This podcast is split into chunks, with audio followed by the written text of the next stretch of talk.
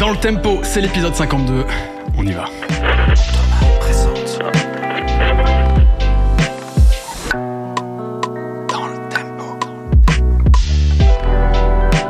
Bienvenue dans DLT. Très, très énergique. Salut, c'est vrai, j'espère que ça va pas saturer dans le micro. Ah bah ça serait drôle, mais Ça serait, c'est possible. Ouais. C'est pas grave, c'est l'énergie, C'est effectivement. lancement de qualité euh, aéronautique, hein, incroyable. C'est DLT, c'est le podcast dans lequel tous les 15 jours on parle de musique, toutes les deux Oui. semaines on est là, Oui, de tous les aspects de la musique d'Az. oui, Euh, tous. c'est toujours passionnant, C'est toujours passionnant. je suis d'accord. Avec des passionnés. Avec des passionnés, parce qu'effectivement à chaque fois on a des invités, il faut ouais. le dire. Ouais, bah oui. Oui. Bah sans eux, nous ne serions rien. C'est vrai. On, on croit qu'on a fait il y a pas longtemps un épisode juste tous les deux. A- C'est vrai. Alors sans eux, on est quand même quelque chose. On est quand même quelque mais chose, on est moins que mais vite avec. chiant. Ouais, voilà. Vite c'est chiant ça. en vrai, Ouais, tu vois. ouais. C'est pour ça qu'on a combien d'invités aujourd'hui, Daz? Ah, mais alors de qui s'agit-il? Il s'agit de Cher. Ça Ou va, de Cyr ou de. Céar Putain, on sait pas. C'est, euh, oui, la prononciation c'est problématique. C'est hein. quoi C'est Cher, on est d'accord Oui, c'est sûr, mais c'est bon, la prononciation de l'anglais du 93 au début des années 80. donc, elle, est, allé- elle est aléatoire et sujette à question. Bon, en tout cas, merci beaucoup d'être avec Bah, nous. merci le- pour l'invite. hein. Bah, avec plaisir. Il y a clairement eu connexion puisqu'on a reçu Ril Musul dans l'épisode précédent. J'ai envoyé un éclaireur, genre. un, un négociateur. Un scout. Euh, Très bon négociateur en l'occurrence. Parce qu'il nous a, en plus, c'est vrai, on a discuté de toi et nous a vivement suggéré de, de t'inviter. On trouvait que c'était pertinent. Sinon, je le frappais. donc. Oui, parce que vous avez partagé, euh, vous partagez une aventure avec avec Musul, qui est celle de de la nouvelle forme de Get Buzzy euh, sous forme d'émission radio, une émission télé. Mais on va revenir sur ce que Mhm. c'est exactement. Mais peut-être Daz, avant que je présente euh, Cher, euh, Ouais. juste rappeler, enfin dans cette émission, dans cet épisode, on l'a convié parce que ça fait longtemps que tu es dans le hip-hop. Mhm. C'était au début même en France. Euh, Oui. Très tôt en tout cas. En tant qu'activiste, peut-être un peu après, mais ouais. tu te prends le truc en tout cas quand il arrive. Dès qu'il arrive, ouais.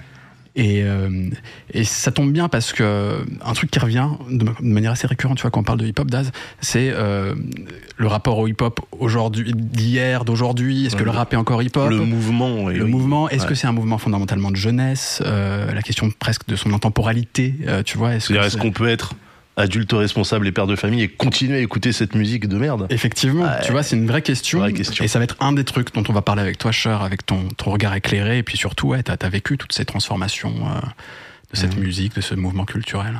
Ouais. oui, oui, plus ou moins. Bon, en gros, en tout cas, pour te présenter, euh, t'es ado au tout début des années 80, tu, prends, tu, tu te prends le rap euh, avec euh, évidemment Sugar Hill Gang, Rappers Delight. Euh, Alors, si tu veux, les. Euh, Déjà, bon, moi j'étais assez précoce avec la musique, euh, parce que j'ai toujours, hein, la radio était ma meilleure amie. Alors, je parle aussi d'une époque où il n'y avait pas encore les radios libres, où les radios libres étaient des radios pirates, en fait, hein, Ouais. des radios qui mettaient sans autorisation sur la bande FM, mais à l'époque, bon, c'était encore euh, RTL, Europe 1. euh. Donc, moi, j'étais très tôt sur la, la musique, que ce soit bien la, va- la variété, que les premiers trucs de rock ou de, de New Wave de l'époque, ou des trucs comme ça. la musique des jeunes de l'époque? Premier truc de ska, ouais, voilà. À l'époque, pareil, hein, la presse musicale, c'est juste best et rock and folk. Hein, tu vois, t'as Mm. pas de pas de journaux de musique noire, euh, tu vois. Et puis petit à petit, euh, j'ai glissé vers la soul. Enfin, si tu veux, quand j'ai découvert James Brown, ça a un peu effacé tout le reste, quoi, tu vois. et après, plus, plus ça, beau- beaucoup la funk, ce qu'on appelle la funk de cité, quoi, tu vois, mais qui a, qui a aussi des, des- ses merveilles et ses, euh, ces choses-là. Et après, donc, le- les premiers disques de rap arrivent, Sugar Hill Gang, euh, Rappers Delight, mais on sait pas vraiment ce que c'est, quoi. On nous dit que c'est du rap, euh, on n'a aucune connaissance du hip-hop. euh, euh, c'est des mecs qui rappent sur un instru chic, hein, grosso Mhm. modo. C'était pas déjà ce que je préférais euh, à l'époque. Ce, ce... Bon, c'est un tube, hein, donc tu l'entends partout, jusqu'à en vomir, quoi, tu vois. Mais déjà, les premiers trucs qui c'est devenu un peu plus sérieux, c'est les premiers Curtis Blow. Voilà, Ouais. Curtis Blow, ça c'est tout. Mais c'est toujours pareil, on sait que c'est du rap, mais on connaît pas le hip-hop. Et après, en 82, il y a le Rap City Tour qui vient, euh, organisé par Bernard Zécry, qui lui était déjà euh, à New York avec Sophie Bromley, tout ça. Il fait venir donc les Rocksteady Crew, Mr. Freeze, Fab Five Freddy, euh, Ramelzy, Futura 2000, Mhm. et puis Bambata et DST. Mmh. Dans toutes les personnes que tu as citées, il y a à la fois des graffeurs, il y a à la fois. Ouais, voilà. C'est vraiment encore l'esprit hip-hop de différentes euh, disciplines. Grosso modo, il ramenait le, le hip-hop. Et ça passe dans l'émission euh, qui s'appelait Megahertz sur TF1, qui était présentée par Alain Manval. Et à l'époque, j'étais au lycée à Saint-Denis et on voit ça à la télé. Alors, toute la partie euh, graffiti, de DJ ou ça Mm. mix de tout, on comprend pas grand-chose en vérité. Et c'est pas ça qui nous interpelle réellement, c'est la danse. Mm. Et quand on voit les, euh, les, les rocksteady euh, Ouais, tourner bah sur ouais. la tête, sur le dos, euh, Mr. Freeze qui fait une moonwalk, euh, avant qu'on voit Michael Jackson le faire, hein, tu vois. Mmh. Et le lendemain, au lycée, on parlait que de ça, quoi. Tu vois, Ouais. c'était vraiment. euh, C'est comme ça que tu te prends le truc. Quoi. Ouais, ouais, ouais. C'est vraiment par après- la danse. toi. Et parallèlement, donc tu avais les premières émissions sur les radios libres. Donc tu avais Sydney qui était sur Radio 7, Ouais. alors qui était une fausse radio libre dans le sens où c'était la radio euh, jeune de, de Radio France. Et puis tu avais les autres radios libres, dont une radio très importante qui s'appelait, euh, au début d'abord Carbone 14, Ouais. où tu avais les premiers mecs à faire des raps en français, donc c'était Phil Barnet, tu as eu Dynasty aussi. Et puis une radio très importante aussi qui s'appelait RDH, alors, je crois que c'était la radio des handicapés. Oui. C'est prémonitoire pour les hip-hop. et euh, donc, tu avais Dynasty aussi qui était là après, Lionel D qui passait, et un mec très important qui s'appelait Bed Bad Benny. Et euh, autant de côté de ciné, il rappait, mais en anglais, tout ça, il, bon, il faisait du, du yaourt. Ouais. Et eux, c'était les premiers mecs à faire des raps en français, euh, très sociaux, à la Grande Master Flash et tout ça. Et donc, euh, je, je passe un peu du coq à l'âne, je reviens sur 82, qui est vraiment l'année charnière, parce qu'en même temps, là, euh, quand il y a le truc qui passe à la télé, mais là, c'est la même année où sort The Message de Grande Master Flash et Planet Rock de Bambata sur le Sonic Force. Et les deux disques, c'est des claques Mhm. phénoménales. Tu sais ce qu'on va faire? On va revenir sur ce que ce qu'était le hip-hop pour toi à cette époque-là, quand, quand tu le découvres. Mais juste pour terminer, euh, dresser rapidement un panorama, puis on rentrera dans les Mhm. détails un peu de, de ta carrière et, et de ta vision d'aujourd'hui. Mais euh, donc tu te prends le, euh, le hip-hop, euh, début 90, tu deviens vraiment un activiste, disons, de ce milieu, puisque tu, tu montes un fanzine. Un petit peu avant, mais dans Ouais. l'ombre, parce que je fais une rencontre qui est très importante, c'est Crazy Jam euh, Ouais. des IZB, son frère Angelo, qui est aujourd'hui patron de Live Nation. Et à l'époque, c'est vraiment un groupe qui est très actif, très très militant, très euh, qui essaye de faire bouger les choses. C'est les Mhm. premiers à organiser des soirées, Mmh. et c'est les premiers à organiser les, con- les premiers concerts de hip-hop avec la Kim Shabazz, euh, Ultra Magnetic. C'est eux qui font venir Public Enemy après, euh, tout ça. Et moi, j'étais pris dans le sillage de, dans ce tourbillon parce que ça, c'est vraiment quelqu'un qu'il faudra inviter un jour. C'est les, les- grands oubliés du hip-hop, alors que ça a été quelqu'un d'important. Et c'est une personnalité complètement euh, indescriptible, quoi. C'est vraiment un mec. euh, et quand tu, croisais son sillage, tu étais emporté par le tourbillon. Et donc très tôt, j'ai, on a été partout. Donc on, on, on collait les affiches, on tractait pour l'organisation des concerts. Et on voyageait surtout. C'est Ouais. eux qui ont organisé le premier voyage pour les anniversaires de la Zone Nation à New York. On allait aussi, on suivait le- les compétitions d'MC euh, à Londres. Donc ils sont avait- compétitions de DJing. Il y Ouais, avait voilà. déjà euh, DMC à cette époque-là. Ouais, euh, ouais, ouais, ouais. Il y avait bah, Dynasty, participait, euh, tout ça. Et puis après, ça a été Crazy B, euh, Faster J, tout ça. Ils ont, comme ils ont, comme Dynasty gagnait tout le temps en France, ils lui ont interdit de se représenter. Et cette année-là, c'est Jimmy J qui a été à la place. Et tu sais d'ailleurs, c'est un truc dont on parle assez peu les DMC, parce que la France a de beaux représentants, y compris il n'y a pas si longtemps, un mec comme DJ Genetic, par exemple, a gagné quatre fois les, les DMC au- à l'échelle mondiale. Enfin, on a, on a quelques fiers représentants Ouais, français. bah, depuis toujours, en fait. Ouais, ouais. Ouais, ouais, ouais, non, mais Dynasty nous a représenté euh, avec, euh, brio là-bas. Et puis pareil, on a eu concert. Il y a eu un concert un jour de Main Source, euh, Eric B. Rakim et je sais plus qui d'autre. À Amsterdam. Donc on bougeait partout avec ce groupe-là. Et c'est dans cette émulation-là qu'est né Get Busy aussi. Voilà. Et puis, dans cette continuité, donc début 90, tu lances ce fameux fanzine euh, qui fera, bah, qui, qui a marqué toute une époque, donc Get Buzzy, euh, qui va vivre différentes euh, périodes. Oui, il va y avoir ensuite différentes renaissances. En fait, ça va pas durer tellement longtemps. On reviendra. euh, Non, à chaque fois, non. C'est ça qui est assez marrant. Euh, je t'ai coupé. Et puis non, mais non. Et, c'est- et- et puis ça devient à un moment un magazine, puis à un moment une, une émission radio, puis il y a pas si longtemps une émission euh, télé euh, chez Click. On pourrait aussi citer entre temps, tu as, bossé aussi sur un magazine authentique que tu avais lancé avec le, le crew de NTM, avec le management de NTM, qui accompagnait a- la sortie d'un album, si je dis pas de bêtises. On a fait aussi un moment, on refait le rap avec Jean-Pierre Sec et Cachin Ouais. et Driver sur la fin. C'était euh, sur quoi ça? C'était un. C'était, alors tu sais, c'est à l'époque où euh, Dailymotion, ils avaient fait leur studio. Ah oui. Ils avaient lancé l'émission, donc celle de la BCDR, la nôtre. Ouais. Et puis d'autres euh, dont j'ai oublié le nom, je suis désolé. Et donc voilà, c'est la petite. euh, Ça n'a pas duré longtemps, ça. ce- ouais, il a explosé leur, leur studio. C'est vrai, Dailymotion, ça a explosé. c'est- Ouais. Ouais, c'est vrai. il, a pris, il, a, histoire. il a pris feu. Le... si, si des gens, d'ailleurs, j'en profite parce que tu nous l'as amené, veulent découvrir un peu le travail de Get Busy, à quoi ça ressemblait euh, à l'époque, vous avez sorti en, en 2021 une anthologie de énormément d'interviews. Alors dedans, on trouve euh, des interviews Benoît Poulvord, Alain Chabat, euh, José Bové, Jacques Vergès, euh, évidemment aussi du rap avec ARS-One, Gangstar, euh, Snoop Dogg. euh, enfin, euh, c'est c'est- tout. extrêmement riche Mhm. parce que c'est vrai qu'il faut le dire et ça, ça nous permettra aussi d'aborder des, des questions un peu plus de société euh, et plus sociales. Euh, c'est que c'était toujours un truc qui vous a tenu à cœur de pas parler que de rap, de hip-hop, mais plutôt d'être dans un esprit hip-hop pour interroger plein de gens différents. Ouais. Ça, c'est venu un peu après, parce que le fanzine était très hip-hop, Ouais. vraiment très militant, très euh, revendicatif, tout ce que tu veux. avec, euh, Et après, comme tu l'as dit, il y a eu l'expérience authentique. Mhm. Moi, c'est un moment où j'avais arrêté euh, le fanzine, parce que le fanzine, au bout d'un moment, peux pas aller très loin. Mhm. Et puis la presse rap est arrivée, et puis on, on jouait pas avec les mêmes armes, donc on pouvait pas rivaliser. Donc j'ai eu un- un- un- une période cause comme ça où je j'avais plus envie de toute façon. Et le management d'NTM est venu me chercher avec l'idée de faire authentique, et eux, ils avaient comme inspiration. Tu traînais dans cet entourage. Oui, parce qu'on venait de la même ville, on avait des amis en commun qui étaient dans NTM. euh, ça a commencé comme ça, quoi. C'est plus par les entourages. Et donc le management avait cette idée-là. Ils avaient comme exemple le magazine des Beastie Boys qui s'appelait Grand Royal. Et ça tombait déjà, donc c'était pratiquement trois ou quatre ans après que j'ai arrêté le fanzine. Et ça tombait déjà à une période où je savais que moi, je voulais plus parler que de rap. Je Mhm. Parce que déjà, je pensais que le rap pouvait euh, aller partout, en vérité. Comme tu as dit, avec l'esprit pop, on pouvait aller partout. Quand j'ai commencé le fanzine, j'avais 20 ans. Euh, Quand euh, après, j'étais plus, euh, enfin, j'avais plus le même âge, quoi. Tu Ouais. vois, donc le- les centres d'intérêt étaient autre chose. Et puis, moi qui n'étais pas vraiment un grand fan des Beastie Boys, j'ouvre le magazine, je vois six pages sur Bruce Lee. Ouais. Et je me dis, putain, mais nous, c'est notre jeunesse, on a grandi avec ça, on allait voir les films de Kung Fu, on allait Hollywood Boulevard, le cinéma de René Château, euh, à Bonne Nouvelle, regarder tous les Bruce Lee, j'avais acheté le bouquin de, j'avais fait acheter à Marom le bouquin de Bruce Lee, de force. C'est notre culture, je dis, pourquoi, euh, on a grandi avec ça, pourquoi? Parce que c'est pas soi-disant du rap, on pourrait pas parler de Bruce Lee si on a envie ou d'autres choses, et euh, comme eux, ils étaient d'accord aussi pour aller dans cette direction-là, c'était parfait, quoi, c'était bien concordant. Et après, c'est vrai que dans la lancée, on a relancé Get Busy après Authentique. Et pour moi, c'était évident que je ne pouvais pas faire un magazine pour parler stricto facto que de rap. Quoi. Je me serais ennuyé. euh, bah, et j'ai jamais fait ça pour m'ennuyer. Quoi. Ce qu'on va faire, c'est on va rentrer un peu dans, dans le vif du sujet et revenir justement sur cette époque où tu tombes dans le hip-hop, ce que ça Mhm. représentait pour toi. Alors, tu nous as donné déjà un peu l'historique entre guillemets, mais peut-être à, à quel moment tu prends conscience que c'est pas seulement un truc tu vois qui passe à la télé, un truc qui peut te parler un peu musicalement, mais qu'il y a un état d'esprit autour de tout ça. euh, Quand est-ce que tu prends conscience du hip-hop en tant que tel? Alors assez vite, parce que comme je te dis, moi j'étais un espèce de geek avant que les geeks existent. Quoi. Donc j'étais vraiment à la recherche de toutes les infos. J'étais assez euh, isolé et solitaire. Donc j'étais vraiment... Je piochais partout et très vite j'ai compris ça. Parce que déjà, Sydney, sur l'émission de Radio Z, il commençait à recevoir plein d'invités euh, des États-Unis. Mais j'ai presque envie de te dire quand même...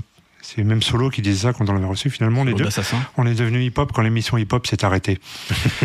Parce que ça avait pris une telle ampleur, ça a été un raz-de-marée, mais euh, c'était très... tu parles de l'émission de Ah, Sydney Sydney, sur ouais. TF1. C'était très enfantin, c'était très basé sur la personnalité de Sydney. Et au Ouais. bout d'un moment, quand on a commencé à comprendre que le hip-hop c'était un truc un peu plus profond que, que ça, cette image-là nous gavait, on en avait marre, tout le monde. Tout C'est- Mais c'est quand même ouf de se dire que à un moment donné, un mouvement embryonnaire, il s'est retrouvé avec son En fait, émission sur TF1. Tu sais, Ah oui, c'est bien que tu dis ça parce qu'il faut recontextualiser. c'est- c'est que euh, pour les médias mainstream, ils voient ça comme une mode éphémère sur le moment. Ils Ouais. voient bien qu'il y a un truc qui se passe et ils se disent on va le mettre à l'antenne, mais sans avoir conscience que ça va marquer de son empreinte comme Donc ça et qu'il y a c'était, une euh, HIP, profondeur, HOP, comme tu le dis, ouais. avec HIP, HOP, Et les frères et les sœurs. Quoi. Et, mais c'est vrai que c'est une anomalie parce que je crois que c'est la première émission télévisée dans le monde dédiée au hip-hop. Mhm. Euh, Avant euh, les MTV. Ah bah, MTV largement, rap, largement, oui, c'est oui, quelle année, HIP, largement. Alors il y en avait une autre qui s'appelle, je sais plus comment, Graffiti Rock, je crois. Je suis pas sûr, mais c'était pas sur une antenne nationale comme la. France. Non, non, l'émission de Sydney, de façon, à la c'est 84, non, dis une bêtise, c'est quoi 83. ouais, 83. je crois. Et ça dure pas si longtemps, d'ailleurs. C'est ça un- dure- un an, Ouais, ça dure très peu de temps, mais c'est un raz de marée. Alors c'est vrai aussi, tu as plein de gens qui sont là pour la mode, tout ça, mais en fait, c'est toujours dans les périodes plus compliquées où tu vois qui reste, qui s'en va, qui, Oui, qui oui. était là en touriste ou machin. Donc quand tout ça se casse la gueule, euh, malheureusement ou heureusement, le noyau dur se, se retrouve. Et puis là, donc, je te dis, tu as les émissions sur RDH où tu apprends un peu plus. Tu as le terrain vague, tu as le globo. Tout ça s'enchaîne assez vite, en fait. C'est Terrain un peu vague, dur le de, de- de rappeler Chapelle. ça, mais tout ça va assez vite, finalement. Tout ça, c'est euh, c'est en moins de 5 ans, quoi, tu vois. C'est Ouais. pas beaucoup à l'échelle du temps, en vérité. Et tout s'installe comme ça. Et là, on revient à un hip-hop vraiment plus underground, plus, plus réel, plus profond. Et on est complètement emporté par ça. Mais si tu veux, même dès le début, gamin, T'as ce truc-là avec Bambata qui nous arrive, Peace, Unity, Love, euh, Having fun, euh, transformer l'énergie négative en énergie positive. Tout ça est très naïf, très enfantin, Mm. mais on y croit. On y croit complètement ça, et on est emporté par ce truc-là. C'est ça que tu prends, ouais. C'est Ouais. vraiment le côté euh, Zulu Nation. Et puis tu sais, quand je te parlais de la musique qu'on écoutait, euh, bah, la Zulu Nation, c'est à l'époque, c'est vraiment la maison mère du hip-hop. À l'époque, la Zulu Nation, elle est très importante aux États-Unis. Bambata, c'est vraiment une haute autorité dans le hip-hop. euh, aujourd'hui avec toutes les controverses qu'il y a, puis Mhm. tout, tout le côté euh, désuet que c'est devenu. Mais à l'époque, oui, c'est une, c'est une voix qui est, qui est écoutée, c'est lui qui règle des conflits euh, entre rappeurs, c'est euh, Ah c'est ouais. vraiment... Mais, mais la c'est- Zulu ouais. Nation. Et puis la Zulu Nation aussi, c'est des anciens gangs, c'est des gros bras aussi, c'est des gens que- qui, qui sont respectés par la peur aussi un peu. C'est marrant parce que juste pour un peu pour les gens qui connaissent un peu moins tout ça, c'est que euh, avec le recul aujourd'hui, on sait que le hip-hop est extrêmement protéiforme, que plein de, de façons de faire du hip-hop sont véhiculées même dès le début. Il y a à la fois l'aspect social, parfois pas du tout, juste euh, faire la fête, etc. Et que pour la France, enfin je sais pas si d'ailleurs toi tu as un exemple qui, enfin, qui permet de comprendre ce que tout le monde se l'est pris comme ça, mais c'est vraiment le côté Zulu Nation avec cette idée euh, peace, love, fun, having fun, uni- unity, etc. Oui. qui, qui, qui définit le hip-hop d'une certaine manière dans sa globalité. On n'a pas encore conscience qu'il y a plusieurs façons d'être hip-hop. On dit- Enfin, la Zulu Nation n'empêche pas d'être hip-hop de 36 façons, quoi, tu vois. Mhm. Mais c'était très théorique, tout ça, parce qu'après, ils ont, ils ont édité des règles, tout ça, on n'avait rien à foutre, nous, en vérité, quoi, tu vois. c'est, tu vois. Bah, ça s'appliquait surtout à la jeunesse euh, nord-américaine, euh, les Ouais, ghettos, et les puis machins. Après, ils avaient des représentants tu sais, dans les différents pays. Dynasty l'a été d'ailleurs, je crois. Oui, mais après, c'est devenu un truc, c'est c'est devenu presque une secte et ça m'a- ça m'a gavé, quoi, tu vois. Mais c'est, il y a plein de gens aussi, dès le début, qu'on avait un peu rien à foutre. Mais si tu veux, c'est pas ça, c'est parce que les, les figures du pro du hip-hop, à une époque, il y a une personne qui a vraiment aussi porté ça, qui a fait euh, le fanzine, c'était Candy, Queen Candy, qui a fait son fanzine qui s'appelait Zulu Letters, qui était un peu le seul organe de presse qu'il y avait dans le mouvement. Donc tout Mhm. ça contribuait, euh, tu vois, à, ce que, euh, à de la Zulu Nation euh, là-dessus, mais c'était pas un truc qu'on prenait au pied de la lettre, parce que sinon, t'écoutais, fallait pas trop en aller dans le métro, fallait pas, tu vois. Ouais, au bout d'un moment, on Ah, avait détaché des- de ça, mais on a gardé le côté euh, positif, tout ça. Mais pour en revenir au côté social, alors tr- très vite, de la même façon que c'est les- la jeunesse des ghettos, ici c'est la jeunesse de banlieue principalement, Ouais. mais pas que, mais pas que, mais principalement. Mais je veux démystifier un truc aussi, cette histoire du rap qui doit être social, politique, pas du tout. Au début, tout le rap, c'est que de l'ego trip et de l'entertainment. C'est le, Mhm. le MC, c'est le mec qui anime la soirée. C'est quand on reçoit Grandmaster Flash le, le message dans la gueule, qu'on se dit ah ouais, le rap c'est ça, on pense tout de suite que c'est ça, mais en vérité, c'est moi je suis tombé sur une interview de Melly Mel, qui est le rappeur principal des Furious Five. Et t'expliquait que déjà c'est le seul qui rappe dessus parce qu'aucun autre des Furious Five ne voulait le rapper. C'est un mec qui s'appelait Duke Boutique, qui leur a ramené le morceau tout écrit, tout, tout fait. C'était un grand producteur de ces époques-là. Et ils en a, ça les gonflait, euh, ça les gonflait de faire du social. Sauf qu'après, ça a été un tube planétaire. Ils ont vu les chèques de la SACEM, enfin de la SCAP là, tomber. Ils ont dit, ah, c'est mortel. Après, ils ont enchaîné avec White Line, qui était un morceau soi-disant anti-drogue, alors que pas du tout. Ils étaient tous sous cocaïne. et c'était une hymne à la cocaïne, en vérité, White Line. Et, euh, mais les mecs, dit, quand je l'écris, j'avais qu'une idée, c'est de le faire écouter à mon dealer au Fever, qui était la boîte où tout le monde allait. Et c'est la maison de disques avec Sylvia Robinson qui a rajouté les Don't Do It, tu sais, dans le Ouais. refrain, Ah. pour que ça passe en radio. Tu sais ce qu'on va faire? Parce qu'on a évoqué depuis le début plusieurs morceaux. Ouais. Euh, bon, euh, je le mets ra- rapidement, bah, Rapper's Delight, parce que tout le monde connaît ça, mais juste pour recontextualiser quand même, qui est le premier truc que tout le monde se prend en France. C'est la SketchUp, ouais. Oh, non, c'est dur. Ok, tout le monde connaît ça. J'avance un petit peu.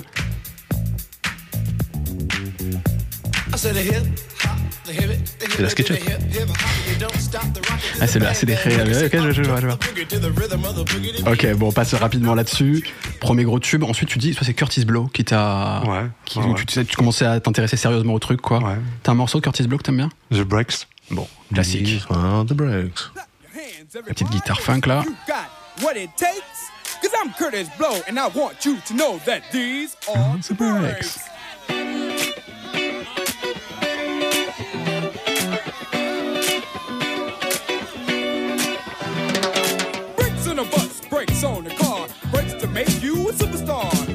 Ah, le flow, lose. Ah, c'est un truc. Bon, très clairement, c'est la première euh, star, disons, du, du rap américain, Curtis, Curtis Blow. Blow, ouais. qui, Ouais. euh, qui, en fait touche un public mainstream, quoi. Pas que. Ouais. Pas que, oui, bien sûr. Mais ça parlait, ça parlait Oui, quand c'est même c'est le au... premier truc qui sort du cadre. C'est ça, Ouais. tu vois. Ouais, ouais. Euh, et ensuite, là, on évoquait, pardon, j'ai perdu le fil. Grand mais-. Flash, The Message. et évidemment, Alors, bon, Message, ça ouais. pareil, ça on passe rapidement dessus, hein, mais quand même pour illustrer The Message, ça donne ça. C'est pas Ascube. Hein. Pour les gens. Ça pourrait. Même pour Ice Cube, les gens ont pas la ref. Même celle-là, elle est trop vieille comme rêve. C'est ça.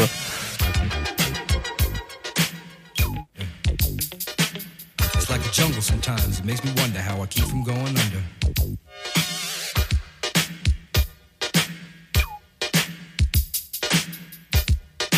Allez, ça va rapper. Glass everywhere. People pissing on the stage, you know they just don't care. I can't take the smell, can't take the noise. Got no money to move out, I guess I got no choice. T'as déjà vu des, des photos de Mélimel aujourd'hui ou ces dernières années Ouais. Il est tout bodybuildé, tout il est trop bizarre. Ouais, ouais. Euh, Alors, il y a un autre morceau que j'aimerais bien que tu passes vite fait, Ouais. c'est le Planet Rock de Soul Sonic Force. Et je vais t'expliquer pourquoi après. Allez, on s'écoute ça.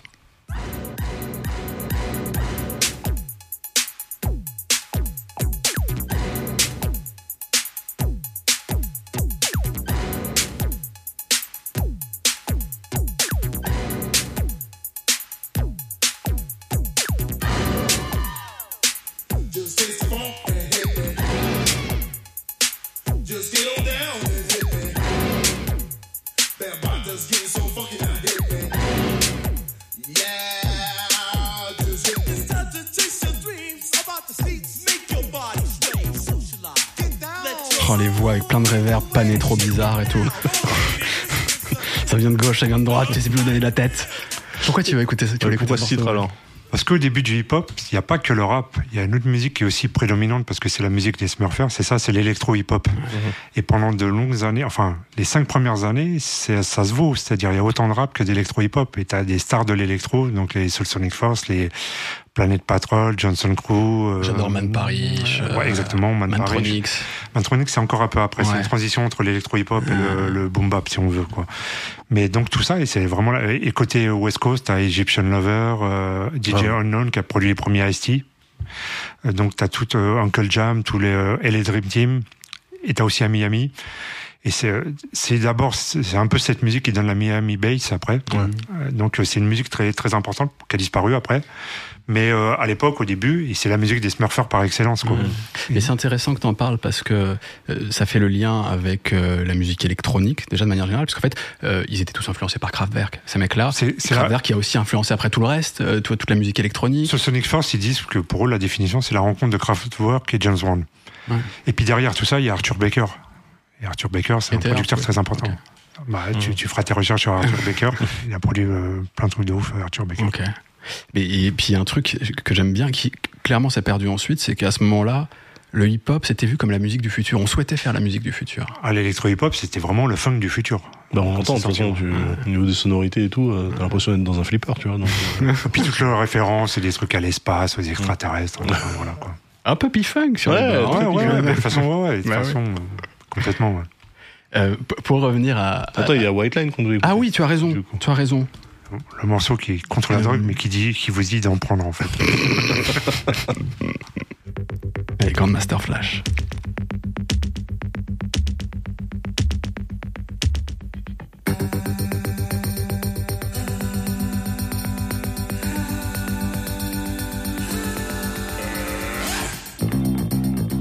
Bass.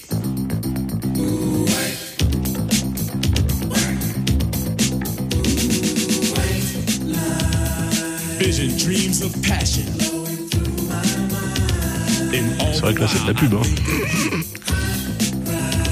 a very strange reaction. The more I see, the more I do. Baby, Ça, C'est euh, repris euh, 50 milliards de fois.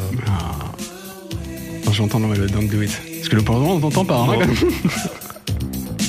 Ça vient après, hein, c'est dans le refrain. Ticket to ride. Avance alors.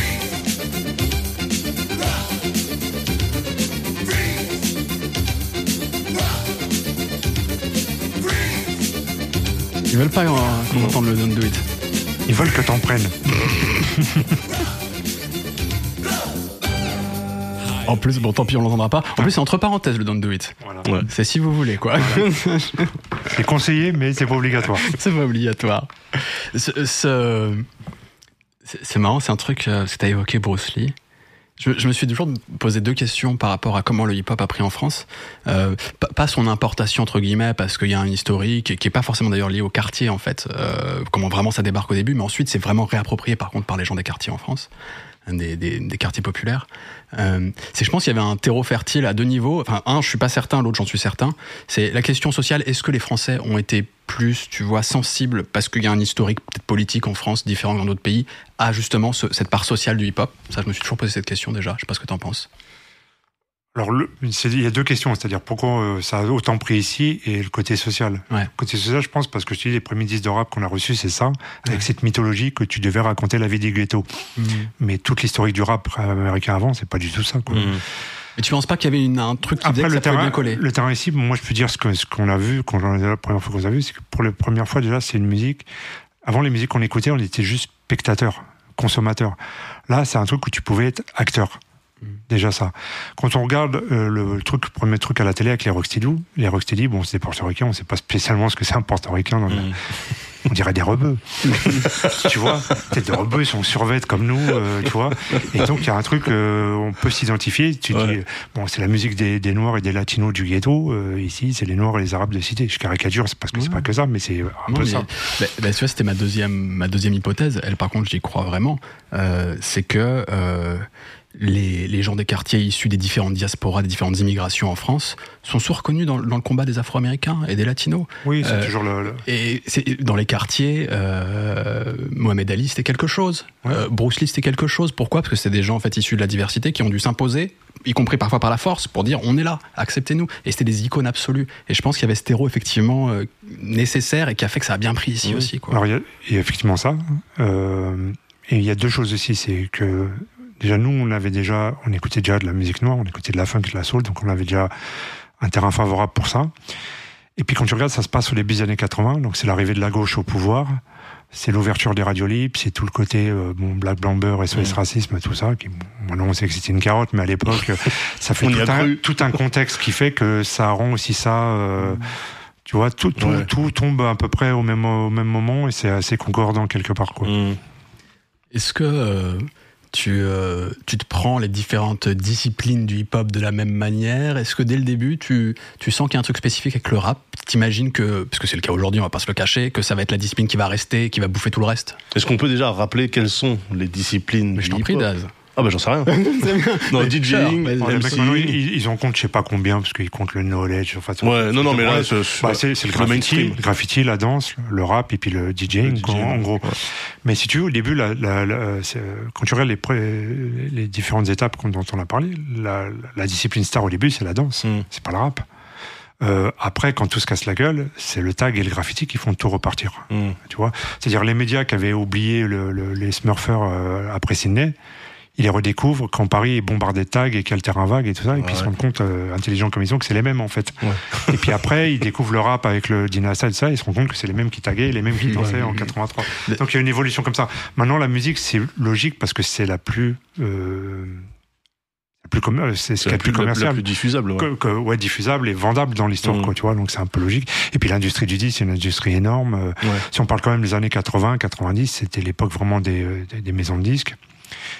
Euh, et puis très tôt aussi, quand tu regardes, et J, en MC, ça devient des stars. C'est-à-dire, c'est des mecs qui deviennent disques de platine. Tu vois, c'est plus les- le rap du début où c'est 500 000 ventes, ce qui est déjà beaucoup. Ouais. Mais là, vraiment, t'as des, vraiment des stars du rap. Et euh, euh, à l'époque, faut voir ce que c'est l'industrie du disque. Je parle de avant le streaming, avant Mhm. Napster, avant tout ça. C'est une usine Afrique, pas possible, quoi. Tu vois, c'est les- l'une des industries les plus lucratives au monde. Mm.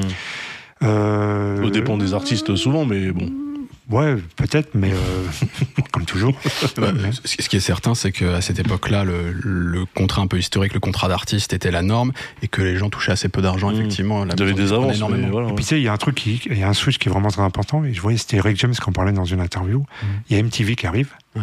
MTV, euh, à part Jackson et Prince, qui- les seuls noirs qui passent, c'est les rappeurs. Et c'est-à-dire, ça veut dire Run aussi tout- toutes euh, les stars de la soul et de la funk qui, quand même, à l'époque, remplissaient des stades, ont pas le droit à c'est pas à part Prince et Jackson. Ouais. Et Whitney Houston après, ou je ne sais Mm. pas. Des trucs beaucoup plus mainstream, à part, bon, euh, ça, mais euh, toutes les stars de la funk, les Rick James, les, les, les- toutes, le- toutes les, les, ceux de Solar Record, les, les Shalamar et compagnie, ils passent pas sur MTV, pas vraiment. Bon, c'était sulfureux, Eric James, quand même. Pas plus que Prince, Ça, c'est vrai, c'est pas faux. dans l'absolu. Ouais, Prince, il avait pas de casier. Hein. Non, et, oui, et puis, non, mais, et puis, et puis Eric ouais, non, en fait, dans leur Comme ça, musique. c'est arrivé après, ces histoires Ouais. de crack et tout ça. Ça, c'est c'est arrivé Dans leur après. musique, il y avait quand même un truc sexuel, les deux, c'est vrai. Oui. Bah, de toute façon, c'est ce que Rick James a toujours dit, que Prince lui a tout volé, quoi, tu vois. Mais euh, pour revenir, donc il y a un vrai switch, c'est-à-dire que le rap passe sur MTV. Run DMC, tout ça passe sur Mm. MTV. Et après, ça donnera MTV Rap, quoi, tu vois. Ouais. Donc il y a eu un boulevard qui s'est ouvert pour le rap. On a cité, parce que c'est marrant, parce que Daz, a- on a parlé de- du fameux terrain vague. Daz a dit la chapelle, moi j'ai dit Stalingrad. J'ai jamais compris. C'est, on parle C'est entre les deux. C'est entre les deux. C'est pour ça, parce qu'on on utilise les deux termes. Ouais, c'est le terrain vague de la chapelle. Ouais. Ouais, parce que moi j'ai souvent entendu Stalingrad, tu vois, je dis en général euh, Stalingrad. Terrain c'est de la chapelle, ouais. Bon, peu importe. Mais c'était un lieu important, c'est marrant. Euh, Enfin, c'est euh, rétrospective. Enfin, avec le recul aujourd'hui, de se dire que parce qu'on est dans une époque quand même où les lieux euh, sont un peu moins forts, on consomme beaucoup plus à la maison, on vit les choses beaucoup plus via les réseaux aussi, etc. Sans jugement moral ou quoi que ce soit, mais juste euh, le fait qu'un lieu puisse incarner à ce point un, un poids de ralliement important pour l'émergence d'une culture, ça, dans- ça dans nous le- paraît un peu étonnant aujourd'hui Dans presque. l'esprit hip-hop, ça a toujours été ça. Parce qu'après la chapelle, t'avais euh, Châtelet, tu vois. Mhm. Tu te retrouvais à Châtelet, ça breakait euh, dans le forum des Halles, machin. Enfin, il y a toujours eu des, des endroits de, de rencontres, en fait. Oui, Et des fois, ça pouvait partir en couille aussi, mais... euh, Souvent. Mais euh, c'est- part d'une époque où c'est vraiment un noyau dur, donc tu vois, les gens se concentrent. Mais attention, moi je vais relativiser aussi. Le terrain, j'ai dû y aller trois fois, le globo, euh, j'ai dû y aller quatre, cinq fois, et Mm. encore, je sais même pas. Euh, effectivement, il y a beaucoup de choses qui sont passées là, il y a eu Mm. des gens importants qui étaient là. Maintenant, c'est pas, euh, il y a toute cette mythologie, genre c'était pas au terrain, c'était pas Ouais. machin. T'as plein de gens qui étaient des passionnés de ouf, qui habitaient très loin, qui venaient pas au terrain. Ouais. Ce qu'elle me disait Candy, je te dis qu'il faisait son fanzine, elle me dit, moi je suis une meuf, je vais pas aller au terrain, je vais pas grimper le mur, euh, Ouais. aller au terrain. Et pourtant, c'était quelqu'un qui était important aussi à son époque. Parce que ça, ça, on le voit dans la série, justement, ce- Le Monde de demain euh, sur, euh, NTM, sur l'histoire d'NTM, où le terrain vague, il fallait monter au-dessus d'un mur euh, pour aller... euh, Oui, et puis tu faisais pas toujours spécialement les bonnes rencontres. hein, tu vois. Ouais, Moi, j'ai jamais eu de soucis, mais il y en a qui ont eu des mauvais souvenirs là-bas. Quoi, tu Ah, vois. ça dépouillait. Aussi, ouais. la dépouille. Ouais, bah, la vie, quoi. Là, on avance un petit peu dans le temps. Alors même si, si on voit dans le, ce qui va t'arriver dans le futur, cette idée de parler un peu plus de société tout en restant dans l'esprit hip-hop. Euh, y a, la, la musique, elle est souvent, euh, elle, fait, elle est souvent au début de l'émergence d'un mouvement culturel de jeunes. Euh, souvent avec la SAP d'ailleurs, ça, va- ça va souvent de pair. Ouais, le musique et style, SAP, bah c'est un oui. truc ultra important. Ouais. Et puis souvent avec le temps, parce que ça fédère des gens qui peuvent provenir par, pourquoi pas d'un même milieu social, par exemple des choses comme ça, un esprit se dégage, au-delà de seulement la musique, les fêtes et la SAP. Ouais. Euh, ça, tu as vécu aussi ce truc un peu à un moment d'une forme de conscientisation en France de ce qui se passe et de il faut il faut créer quelque chose ensemble au-delà tu vois du modèle Zulu Nation américain Mhm. etc mais tu vois une forme de conscience de ce qui se passe en France?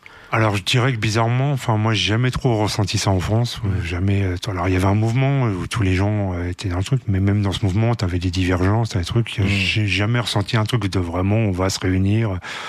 Euh, ouais, chanter les autres, euh, dommage que l'unité n'était de notre côté. euh, mais bon, ça a jamais été vraiment ça, quoi. Tu vois, Ouais. toujours été quand même un truc d'ego et de, Il y a même, de- enfin, d'individu. Dans les années 90, on faisait même euh, au plus fort du coup de de euh, la carrière de NTM, mais l'émergence de, de la secte Abdoulaye qui est devenue le secteur A, donc Mhm. ministre Hammer, etc. T'avais même un truc où euh, le ministre Hammer était disait clairement, on n'est pas des Zoulous, nous on vient pas avec des baguilles, on met des on, met Ouais. des jeans cartonnés. euh, Ouais, c'est- vrai, c'est faux, ça c'est de la posture parce que tu, tu regardes tous les mecs qui étaient là avant, même les Kenzie Boubou, c'est des mecs qui étaient vraiment Ouais. hip-hop à fond. Euh, Stommy c'était un breaker, il était dans les Actual Force, euh, tu vois, il a tagué, c'était, il était hip-hop, euh, voilà. Mais du coup les Après, mecs de ce euh, côté-là, genre nous, on est plus des mecs de cité, euh, machin, mais ce qui veut rien dire. Euh, Joe, il a grandi en cité aussi, moi aussi. Euh, pratiquement tous les mecs de Saint-Denis, euh, on a tous grandi en cité aussi, quoi, tu vois. Mais à l'époque, on venait de cité, mais ça venir de cité, ça voulait pas spécialement dire Kaira comme aujourd'hui, Oui. quoi, tu vois. C'était juste euh, milieu Voilà. populaire, mais euh, Exactement, quoi, tu vois. parce C'est- que le- c'est ce qui me dérange un peu aujourd'hui, d'ailleurs. mais- ouais. oh il y a des mecs qui sont pas dans le dans le tu vois le cliché de il y a plein de gens qui promeuvent, tu vois, une autre façon d'être un mec de quartier, justement, qui considèrent que c'est une forme de discrimination, de cliché terrible que de dire, vas-y, tout de suite, tu vois, t'es une Bah, carrière. le problème, c'est que. le- Je pense qu'on a dépassé comme ce truc, non? Bah, pas tant que ça, parce que moi, quand tu regardes. euh, Oui, mais c'est Non, le rap part du rap. et Il y a plein de mecs qui font pas du rap de test, mais qui viennent de test, tu vois. Non, moi, je parle de Non? C'est jeu- c'est au-delà du rap, je pense. Pour moi, ce qu'est l'imagerie d'un banlieusard aujourd'hui.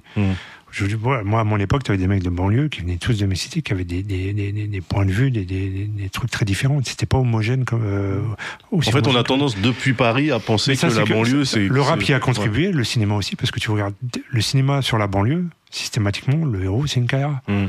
C'est un Kaira nain, une Kaira meuf, une Kaira, sauf si c'est une comédie ou machin, depuis la haine, c'est que ça, pratiquement, Ouais. quoi, tu vois. La représentation du mec de cité au cinéma, ou dans les, par les médias, pratiquement tout le temps, c'est une Kaira. Ouais.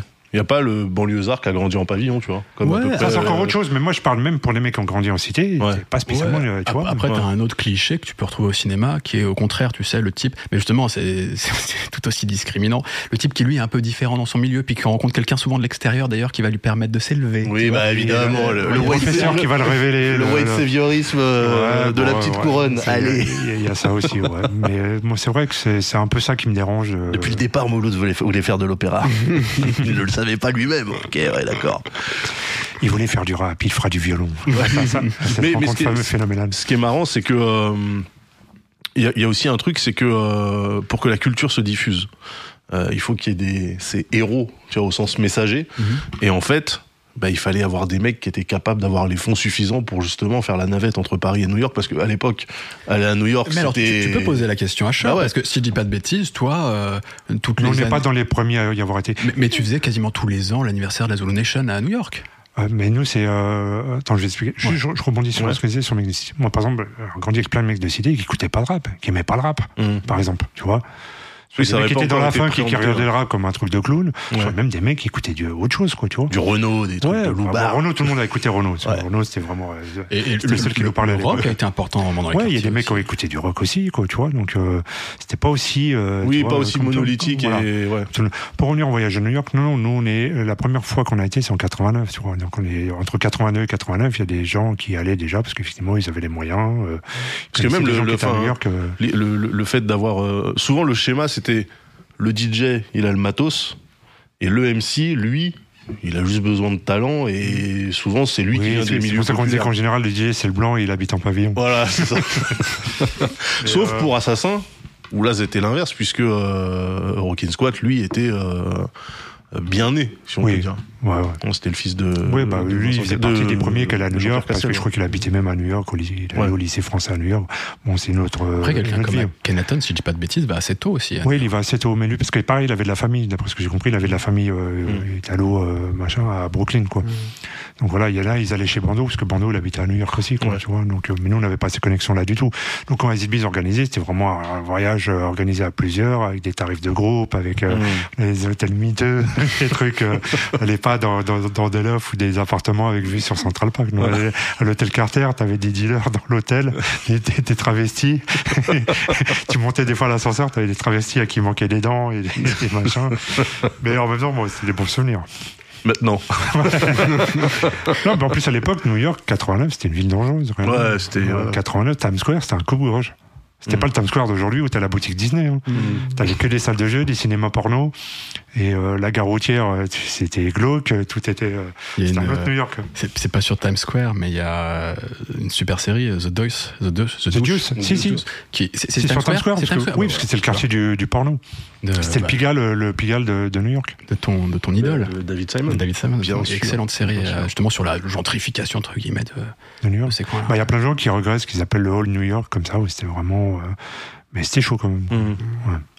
le, toujours dans l'o- l'optique là d'avancer un peu au niveau temporel, euh, quand le quand Get Busy renaît sous forme de magazine, cette fois plus de fanzine, tu le dis, et donc on retrouve beaucoup de ces interviews dans le, dans le bouquin, on vous invite à aller jeter un coup d'œil à, à cette anthologie.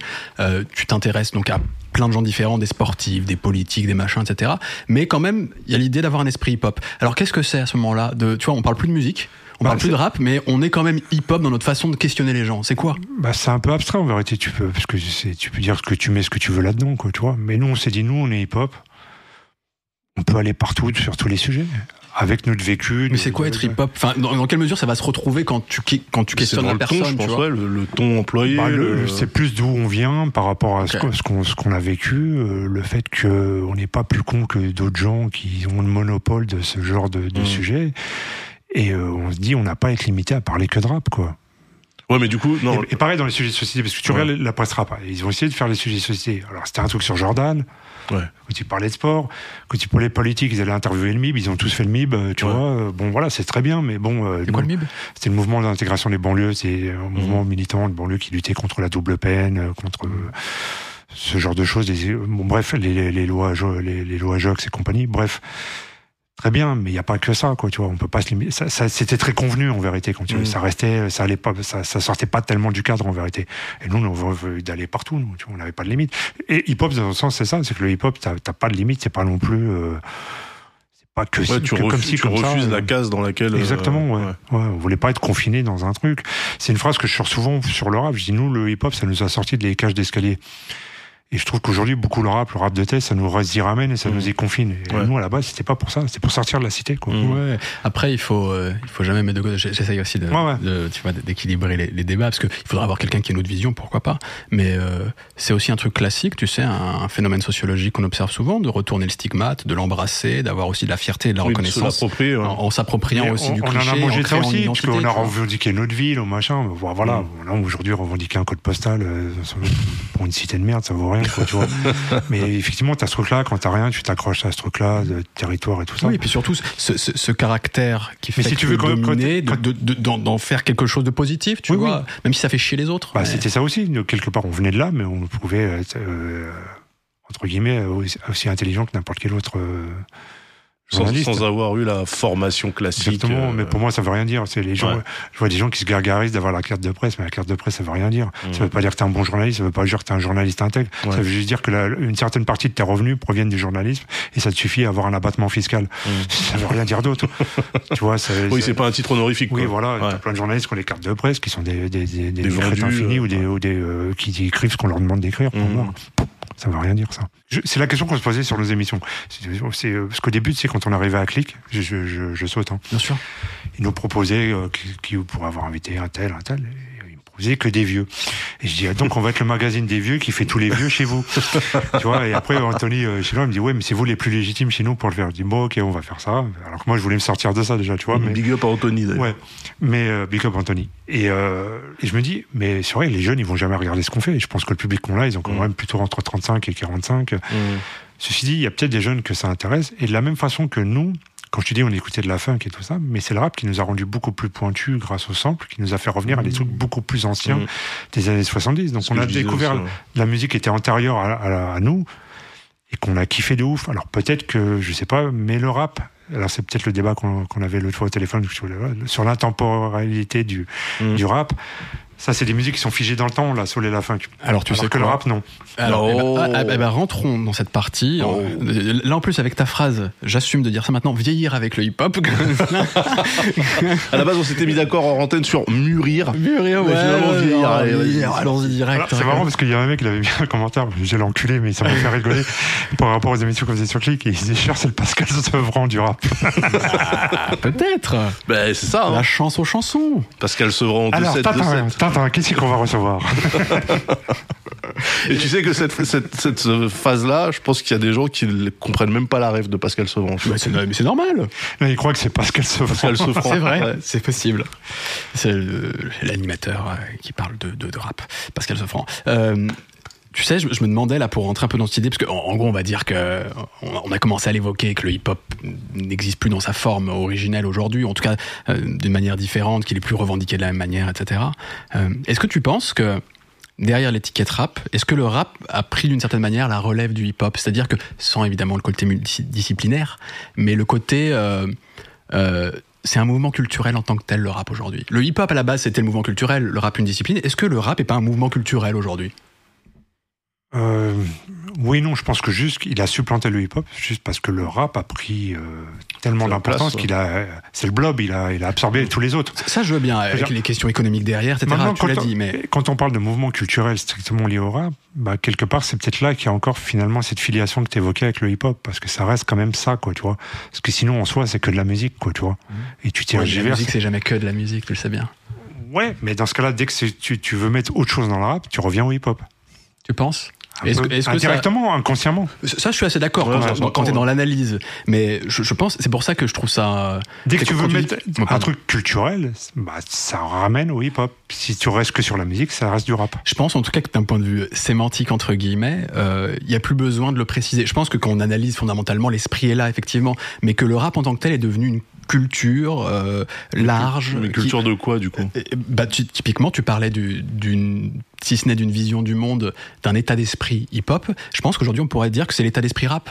Euh, c'est de dire, Ouais, mais justement, regarde, c'est quoi l'état d'esprit euh, entre, je ne sais pas. bah, c'est de dire là d'où on vient et dire on n'est pas plus con que les autres. Par exemple, ça tu l'évoquais. Je pense que dans le rap, tu le retrouves encore ça aujourd'hui. Euh, Et que ça fait partie du rap, tu vois. Non? Moi, je, enfin, Des fois, il y en a, j'ai l'impression qu'ils sont là ouais. pour dire qu'ils sont plus cons que les autres. Bah ouais. revendiquent, quoi, tu vois. En vrai, en vrai, tu, tu, tu l'as pas, tu l'as pas tant que ça. c'est- ultra multiple le rap. Non, mais on, les- prend, les- on prend pas que les bah, top justement, euh, aujourd'hui, c'est- tellement varié, c'est tellement. Quand je te dis, moi, déjà, dans le milieu, il y a des gens avec qui je n'ai jamais eu d'affinité. Euh, je pense qu'aujourd'hui, il y a des gens dans le rap qui sont totalement à l'opposé l'un de l'autre. Alors, Mhm. c'est quoi leur tronc commun? C'est quoi leur revendication commune? Non, c'est juste qu'ils se mettent d'accord sur un style musical, mais c'est tout. Je Pour pense qu'il y a que l'esthétique. Ouais, bah ouais. Qu'est-ce qu'il Ouais. dit un Orelsan avec un PNL, avec un Morsaille ou avec. euh, Ah ouais, t'es là, t'es allé loin là. Bah, tout ça, c'est du rap si tu veux aller par là. Ouais, alors il faut Et, quand même. J'exagère en disant ouais. Morsaille, mais t'as compris. tu vois ce que je veux dire des Ou un LIM, ou un LIM, un communs et PNL. ou- Est-ce qu'il y a des points communs culturels peut-être qu'on ou- peut trouver Je sais pas, il faudrait y réfléchir. Bah, à part qu'ils rappent Par tous la les trois. forme, l'esthétique. Ils rappent tous les trois. Tous les trois font du rap. Moi, je trouve ça cool justement de pas se limiter et de se dire que justement euh, Aurel San, euh, bah, aujourd'hui, on l'entend, il n'y a pas de problème, alors qu'à un moment donné, on se serait dit, euh, c'est qui ce mec-là? Il a pas de vécu, il a pas machin, il a aucune légitimité, mais, tu vois. mais ça, mais ça, justement, c'est- quoi? C'est bien que, tu dis ça parce que. C'est- au contraire, moi, je trouve qu'il a un vécu, mais c'est. Et- mais c'est mais exactement ce que j'allais dire. ouais, oui, mais un Et- vécu au sens euh, Ouais, mais- mais est-ce que- Donc on en revient à ce truc-là, c'est-à-dire le, le cliché du bon lézard, c'est-à-dire un bon Mhm. lézard, c'est forcément un mec de citer une Kaira. Ouais. Bah non. Oui, mais Mais moi, que, je suis complètement d'accord avec ça. Et- mais la France a mis du temps à l'entendre. est-ce que le rap, d'une certaine manière, le truc commun entre Morsay, Orelsan, machin, etc., et PNL, c'est pas de dire je parle de mon vécu? Ouais. Et, que, et que ça, c'est Oui, pas dans toutes avait- les musiques qu'on le fait de cette manière, Mais avec une forme directe, authentique. Ça, c'est vrai. Ça, je, ça, vécus valaient ça, pas. ça, Début des années changement d'âge. 90, si t'étais pas un mec de banlieue de quartier, tu rappais pas. Ça, je suis d'accord. Mais ça s'est ouvert. Et est-ce que ça peut pas être un des, un des troncs, un tronc commun parmi toutes les formes de rap, de parler de manière subjective à la première personne, ce qui se fait pas dans toutes les musiques? Alors, euh, il y a pu y avoir aussi de la fiction, etc. dans le rap à une époque, plus compté, opéra Mm. Puccino et compagnie, tout ce qu'on veut. Mais, euh, mais en tout cas, il y a quand même ce tronc commun. Je pense qu'il les habite tous, même si ça prend plein de formes extrêmement différentes, qui est de dire voilà mon histoire, euh, voilà. Mes galères, voilà la simplicité de ma vie aussi, et la simplicité de ma vie mérite d'être racontée Non, mais quand déjà, même. ce côté, ce vois, côté par autobiographique, à la base, le rap ne forçait personne à raconter ce qu'il avait vécu. Ça, c'est une des façons de raconter, de faire des morceaux qui a pris le pas sur toutes les autres. Mais à la base, suis d'accord. un mec comme Nas, il racontait ce qui se passait dans son quartier sans jamais dire que lui avait fait les trucs. Et en France, quand ça arrivait, tout le monde s'est pris pour un gangster. Tout le monde disait j'ai fait ceci, j'ai fait cela. C'était The. Wire avant l'heure, Nas. Bah ouais, en fait, Nas c'était vraiment le ghetto journaliste en fait, Mm. tu vois, et c'est comme ça que euh, c'était présenté, que sa musique était présentée. Et après, bah tu vois, pourtant Queens, il y a Mob Deep qui est arrivé derrière. Eux tout de suite, ils étaient beaucoup plus, alors que c'est des petits, euh, tu vois, les mecs à 14 ans, ils faisaient euh, l'école de théâtre de je sais pas quoi, tu vois, mais quand ils rappaient, c'était euh, on est des Kaira, on est des bandits, on est des machins, Je sais tu pas vois. si tu avais vu, il y avait un espèce de mini documentaire sur euh, tragédie Kadhafi. Hum. Euh, Donc aussi un rappeur du Queens, ouais. Et t'as une bonne femme qui dit, mais en fait, tout ce que Nas raconte, c'est la vie de tragédie. Parce Ouais. que lui, il a tout vécu, tout ça, Ouais. lui, vraiment, quoi, tu vois. Tragédie, Big Noid, euh, tous ces mecs-là, en fait, Nas, lui, c'était un peu un spectateur. Ouais, mais c'est lui qui était, c'est lui qui est le plus le talent le- pour raconter ça. Bah bien sûr. Alors c'est marrant parce que moi je dis toujours souvent en fait pour comprendre le rap faut être dedans pour en parler vaut mieux être dehors. Ouais. Et, euh, tu vois. C'est vrai. Mais après pour moi il y a Pour toujours écrire eu- du rap aussi, alors, c'est ce que tu dis a- bah, peut-être. Mmh. Euh, Il y a toujours eu un, un débat sur l'authenticité, mais l'authenticité, c'est toi-même. Orelsan, il est authentique dans ce qu'il raconte. Bien sûr, dis. Alors qu'il y en a d'autres qui sont des mythos. Bah ouais, Tu vois. c'est ça, en fait. Et toi-même, Stephen Kaira, bah, raconte-moi des trucs de Kaira. Stephen Kaira, me raconte pas des trucs de Kaira. Tu vois. Ou alors c'est en disant que tu racontes la vie d'un autre. Mais voilà, mais en fait, à un moment donné, euh, l'authenticité passait par, enfin, ce qu'on appelait le vécu. Ouais. C'était avoir vu des flingues, euh, tu Bah, vois, moi, c'est ça euh, qu'à un moment, bastons. tu sais, t- quand je me suis commencé à m'intéresser, à avoir envie de parler moins de rap, parce que je, je sentais qu'on allait vers ça. Hum. Et je te dis, ce truc-là, pour nous, c'était un appel d'air pour sortir de la cité, et qu'aujourd'hui, tout ce que j'écoutais me ramenait à la cité. Hum. Et ça, j'ai senti venir. Et être, bon, à l'âge que j'avais à ce moment-là, ça m'intéressait déjà plus, quoi. tu vois. Ouais, bah ouais, mais en Ouais. fait, c'est euh, c'est pour Ouais. ça que tu vois, je, je parle de, je parle souvent d'un collectif euh, qu'on a en France qui est la Mafia Quinfri, en disant que c'est à la fois une bénédiction et une malédiction. C'est une bénédiction parce que ça a permis de créer le rap français au sens où on l'entend, c'est-à-dire des mecs qui essayent pas de, de singer les codes américains. C'est-à-dire les mecs se prennent pas pour des New-Yorkais, même s'ils ont été, tu vois, J, c'était, ils se sont butés à Mob Deep, etc. Mais ils racontent des histoires de quartier bien de chez nous, machin, etc. Sans essayer de, de parler de Brooklyn ou de trucs qu'ils connaissent pas. Mais d'un autre côté, ils ont enfermé le rap dans une imagerie de rap de Tess qui pour moi l'a empêché de de- de- de- Ah, d'évoluer vois, pendant il y a- pas mal de temps. Il y a le switch déjà des clips de rap français avec Pour ceux. Ouais. À partir du clip de Pour ceux, ça y est, tu regardes le reste des clips de rap français à un moment, c'était ça. Genre, si t'avais pas des, des bécanes de cross dans la cité, des des, flingues et, ouais. et des pits, c'était Ouais. pas ça, quoi, tu vois. Après, hypothèse peut-être aussi. Parce que le, la musique, elle est à l'image de la société. Et je pense que beaucoup de rappeurs d'aujourd'hui sont aussi le, le produit d'une désillusion. C'est-à-dire que peut-être qu'à une époque, Je suis vous, avec vous toi. avez cru qu'il était possible de s'émanciper du quartier. Ça, c'est et qu'aujourd'hui, on se heurte à une dure réalité qui en fait, euh, ça marche pas. Alors, quand je, te- tu, tu vois, quand je te parlais des débuts des années 80, l'arrivée de la gauche, tout ça, il y avait beaucoup d'utopie encore, beaucoup d'espoir de Mhm. changer. Ce que je dis toujours, à un moment, on pouvait, on pensait, euh, paraître prétentieux, mais c'est surtout très naïf, sauver la banlieue, et arriver après, on pensait qu'une chose, c'est sauver de la banlieue. Tu comprends Donc aujourd'hui, c'est vrai, plus dur, parce que ce qui est arrivé aussi très dur dans les années 90, c'est vraiment l'explosion du trafic de, de drogue, quoi, tu vois. Mhm. Début des années 80, c'était, ça existait, mais c'était très, euh, Ouais. très limité, quoi, tu vois. Moi, je me suis, tu vois, j'ai grandi au Franc-Moisin, qui était la plus grande cité de Saint-Denis. À l'époque, euh, 82, 83, pour aller acheter du shit, on allait à la, à la Courneuve, au 4000, ou on allait au Fort d'Aubervilliers. Après, il y a eu un dealer dans la cité, après, il y a eu un dealer par bâtiment, après, il y a eu un dealer par, euh, 10 dealers par cage d'escalier, quoi. Tu Ouais. vois ce que je veux dire? Donc ça, le, franchement, le, le, le, l'arrivée vraiment, euh, plutôt fin 80, vraiment 90 du, de, de, De l'argent illicite, ça a tout, ça a changé beaucoup de choses. Donc il y a ça effectivement. Il y a, une- il y a euh, c'est toujours le problème de du rap, c'est-à-dire le, le- entre l'œuf et la poule, quoi. Tu vois. Est-ce que le rap influence la société? Est-ce que le rap est influencé par la société? C'est un peu des deux finalement. Parce que c'est pareil. Je te dis ce que ça te renvoie aussi entre le rap, le cinéma, c'est que ça, ça renforce aussi cette imagerie-là, quoi. Tu vois. C'est vrai. Après, je Mais pense en même que temps, effectivement, la réalité des banlieues, c'est vachement dégradé euh, en 30 ans. Bon, de toute façon, c'est c'est un débat qui, j'ai envie de dire, presque nous dépasse aussi. Enfin, Ouais, qui est, Bah, je sais pas si ça s'est dégradé ou si juste ça a stagné, tu vois. Bah, En fait, tu regardes un- année, euh, ça, c'est- Tu- tu- tu ça, revient à se dégrader euh, au fil du temps aussi, quoi. Tu vois. Ouais, mais ce que je veux dire, c'est tu regardes un film comme La haine, qui est un film, je le rappelle, parce que beaucoup de gens ont voulu le prendre comme un, comme un documentaire, mais je veux Ah, dire. ça a été un peu vendu comme ça aussi. Ouais, c'est ouais, le noir et blanc, le, le ouais. C'est c'est vrai que euh, au niveau de la narration, etc. Euh, Kassovitz a fait un truc qui euh, était un film de banlieue, mais ça reste un film. Mais le constat de social qu'il y a dans ce film qui date de 95, il a pas changé. Est en 2023, tu vois. Donc, je sais pas si ça s'est dégradé. Parce qu'aujourd'hui, tu vois, on te parle des petits qui se, qui se plantent au couteau dans des rixes, dans des Ah, machins. moi, je t'explique, à Toujours l'époque des années 80, t'avais pas des mecs qui se tiraient dessus à la Kalachnikov, je te dis. alors, ouais, mais alors là, là, on est Là, sur un autre L'argent truc. ouais. l'argent illicite, ça a changé plein de choses parce Ouais. que maintenant, c'est des grosses sommes, c'est des- c'est Mhm. une, une, une économie qui est euh, super importante. Ça a Mais là- changé là- les rapports on est- sociaux dans la cité aussi. Mais là, on est dans le grand banditisme, sur les trucs à la non, non, calache. c'est pas que le grand banditisme. Le grand banditisme, c'est au-dessus, ouais, d'accord. Mais euh, toute la déclinaison, en bas, c'est sur le trafic, quoi, tu vois. Et aujourd'hui, c'est des grosses sommes qui sont en jeu, c'est des, c'est des terrains à défendre, c'est des, Mm. c'est pas du tout les mêmes rapports. hein. Ça, ça a changé beaucoup de choses réellement. Ouais. Ça a changé beaucoup de choses. En tout cas, pour revenir à l'aspect culturel, le, je parlais de désillusion, tu étais d'accord. Euh, et je pense que dans un cadre comme celui-là, la fierté, la revendication de, la- de, la- de la situation et se rapproprier le stigmate, comme je le disais, etc., ça a d'autant plus, euh, enfin, c'est d'autant plus fort, tu vois, sur le moment, parce que il n'y a pas grand-chose d'autre comme alternative.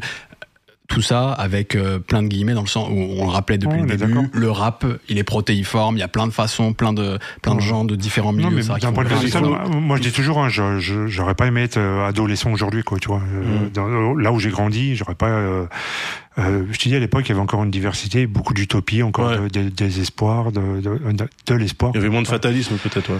Ouais, mais euh, Après, c'est- toujours faire attention. Moi, j'avoue que sur ce genre de débat, j'ai besoin de lire euh, des, des sociologues, des choses comme ça, etc.